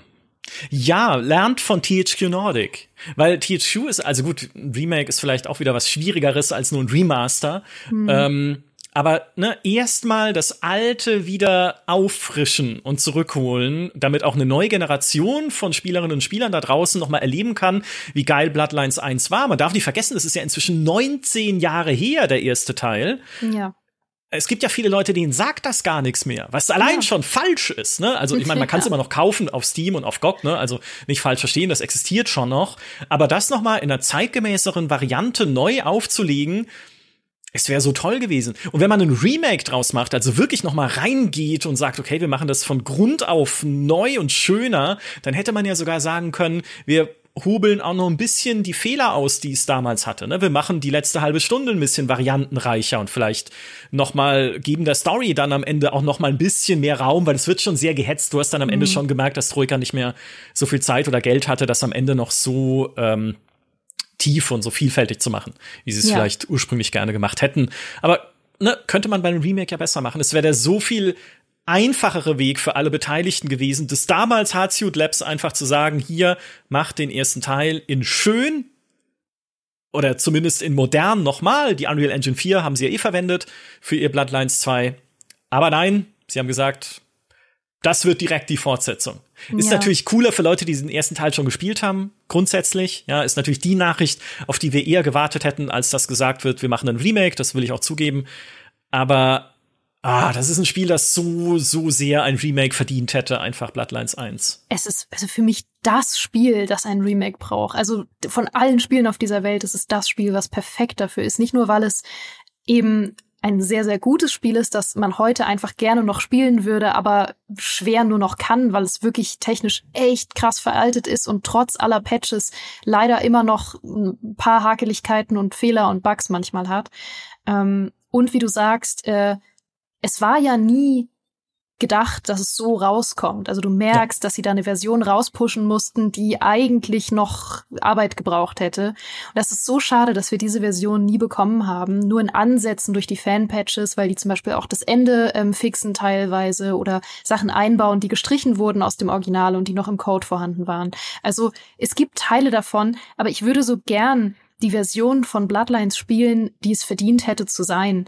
Die Version, die es eigentlich immer sein sollte. Die Version, die keine Bugs hat. Die Version, die ausgearbeitet ist. Die Version, die ein gutes Ende hat. Die Version, die nicht so total gehetzt werden musste. Die Version gab es nie und wird es jetzt vielleicht auch nie geben. Und das macht mich wahnsinnig traurig, weil ein Remake kann ja also aus verschiedenen Gründen passieren. Entweder weil das alte Spiel einfach ein Klassiker ist, der fantastisch ist und man will es Mhm. noch mal spielen. Es trifft zu auf Bloodlines. Oder weil ähm, das, der, das Original irgendwie heute nur noch schwer oder gar nicht mehr zu spielen ist, trifft zu auf Bloodlines. Oder weil man eben noch mal Sachen verbessern möchte am Original, die auch in der Story oder in der Mechanik damals schon nicht funktioniert haben, trifft zu auf Bloodlines. Alle drei Faktoren, die ein gutes Remake ausmachen, sind Bloodlines. Das wäre halt, ah, das wäre perfekt gewesen. Schade, aber wer weiß, was die Geschichte und die Zeit noch bringt. Ich möchte diesen Podcast gerne beenden auf einer fröhlichen Note Ja. und dir einen Thunfischwitz erzählen. Okay, ich bin bereit. Ein Thunfisch kommt in eine Sushi-Bar und sagt zum Koch, du hast meinen Vater getötet. Der Koch sagt, ja, das ist mein Beruf, Fisch. Der Thunfisch denkt einen Moment drüber nach und sagt, na gut, dann fordere ich dich zu einer Schachpartie heraus und wenn ich gewinne, dann hörst du für immer auf, Koch zu sein. Und äh, wenn ich gewinne, fragt der Koch, ja, dann kannst du mich an deine Kunden verfüttern, sagt der Thunfisch. Also fangen sie an zu spielen und Thunfische lieben es, Schach zu spielen. Und nach ein paar Zügen hat der Thunfisch den Koch schachmatt gesetzt. Sieht so aus, als hätte ich gewonnen, sagt der Thunfisch. Der Koch nickt und stößt sein Messer in den Bauch des Thunfischs. Aber ich hab gewonnen, sagt der Thunfisch. Ja, sagt der Koch. Das hat dein Vater auch. Das ist er. Der Thunfischwitz. Aus Bloodlines. Puh. Ja. Ähm, danke, dass ihr dabei wart. Danke, dass ihr. ich glaube, der braucht ein bisschen. Ich muss ihn noch kurz wirken lassen. Ich sag dir später Bescheid. ja, ist das in Ordnung? Ja, ist okay. Mhm. Ja, gut. Ja, dann, wir sind äh, ja noch eine Weile da. Ja, ich genau. Im ich Januar, wenn wir das neue Gameplay sehen und es ist kein Thunfischwitz drin in Bloodlines 2, dann wird's aber richtig. Dann geht's Ja. hier richtig zur Sache. Dann werden wir wütend. Aber Micha, vielen, vielen Dank für diesen wirklich wunderschönen Podcast, der schon lange überfällig war. Wir wollten den schon so lange machen Oh ja. und es sind immer Sachen dazwischen gekommen, aber jetzt war es wirklich Zeit, dass wir zwei äh, Bloodlines-Fans und ähm, 50% Vampir, du nämlich, falls das nicht klar war, du, du bist die 50% Vampir, naja, ja dass wir uns zusammensetzen und äh, über Bloodlines sprechen. Über Bloodlines 1, über Bloodlines 2 und über Bloodlines 2 2.0. Ja. Ja. schön war's. Und von mir nochmal äh, die Bitte an euch alle, schlaft nachts bei offenem Fenster. Es ist einfach, es ist besser. Es ist einfach angenehmer. Aha, Es ist schön kühl und so. aha. Ja, lasst einfach das Fenster offen. Ja, okay. Cool. Ja. ja, ja, ja. Gut, äh, hört auf Micha. Äh, danke, dass ihr uns zugehört habt als Podcast oder zugeschaut habt als Video auf unserem YouTube-Kanal Gamester Talk. In beiden Fällen freuen wir uns wie immer sehr, wenn ihr uns eure Liebe zeigt in Form von von Herzen kommenden Abos oder von Herzen kommenden Kommentaren ähm, oder sonstigen Liebesbekundungen in Form von Ge Gefällt mir Button-Drückungen. All das gefällt uns sehr. Ihr gefällt uns. Und damit Macht's gut und bis bald. Tschüss.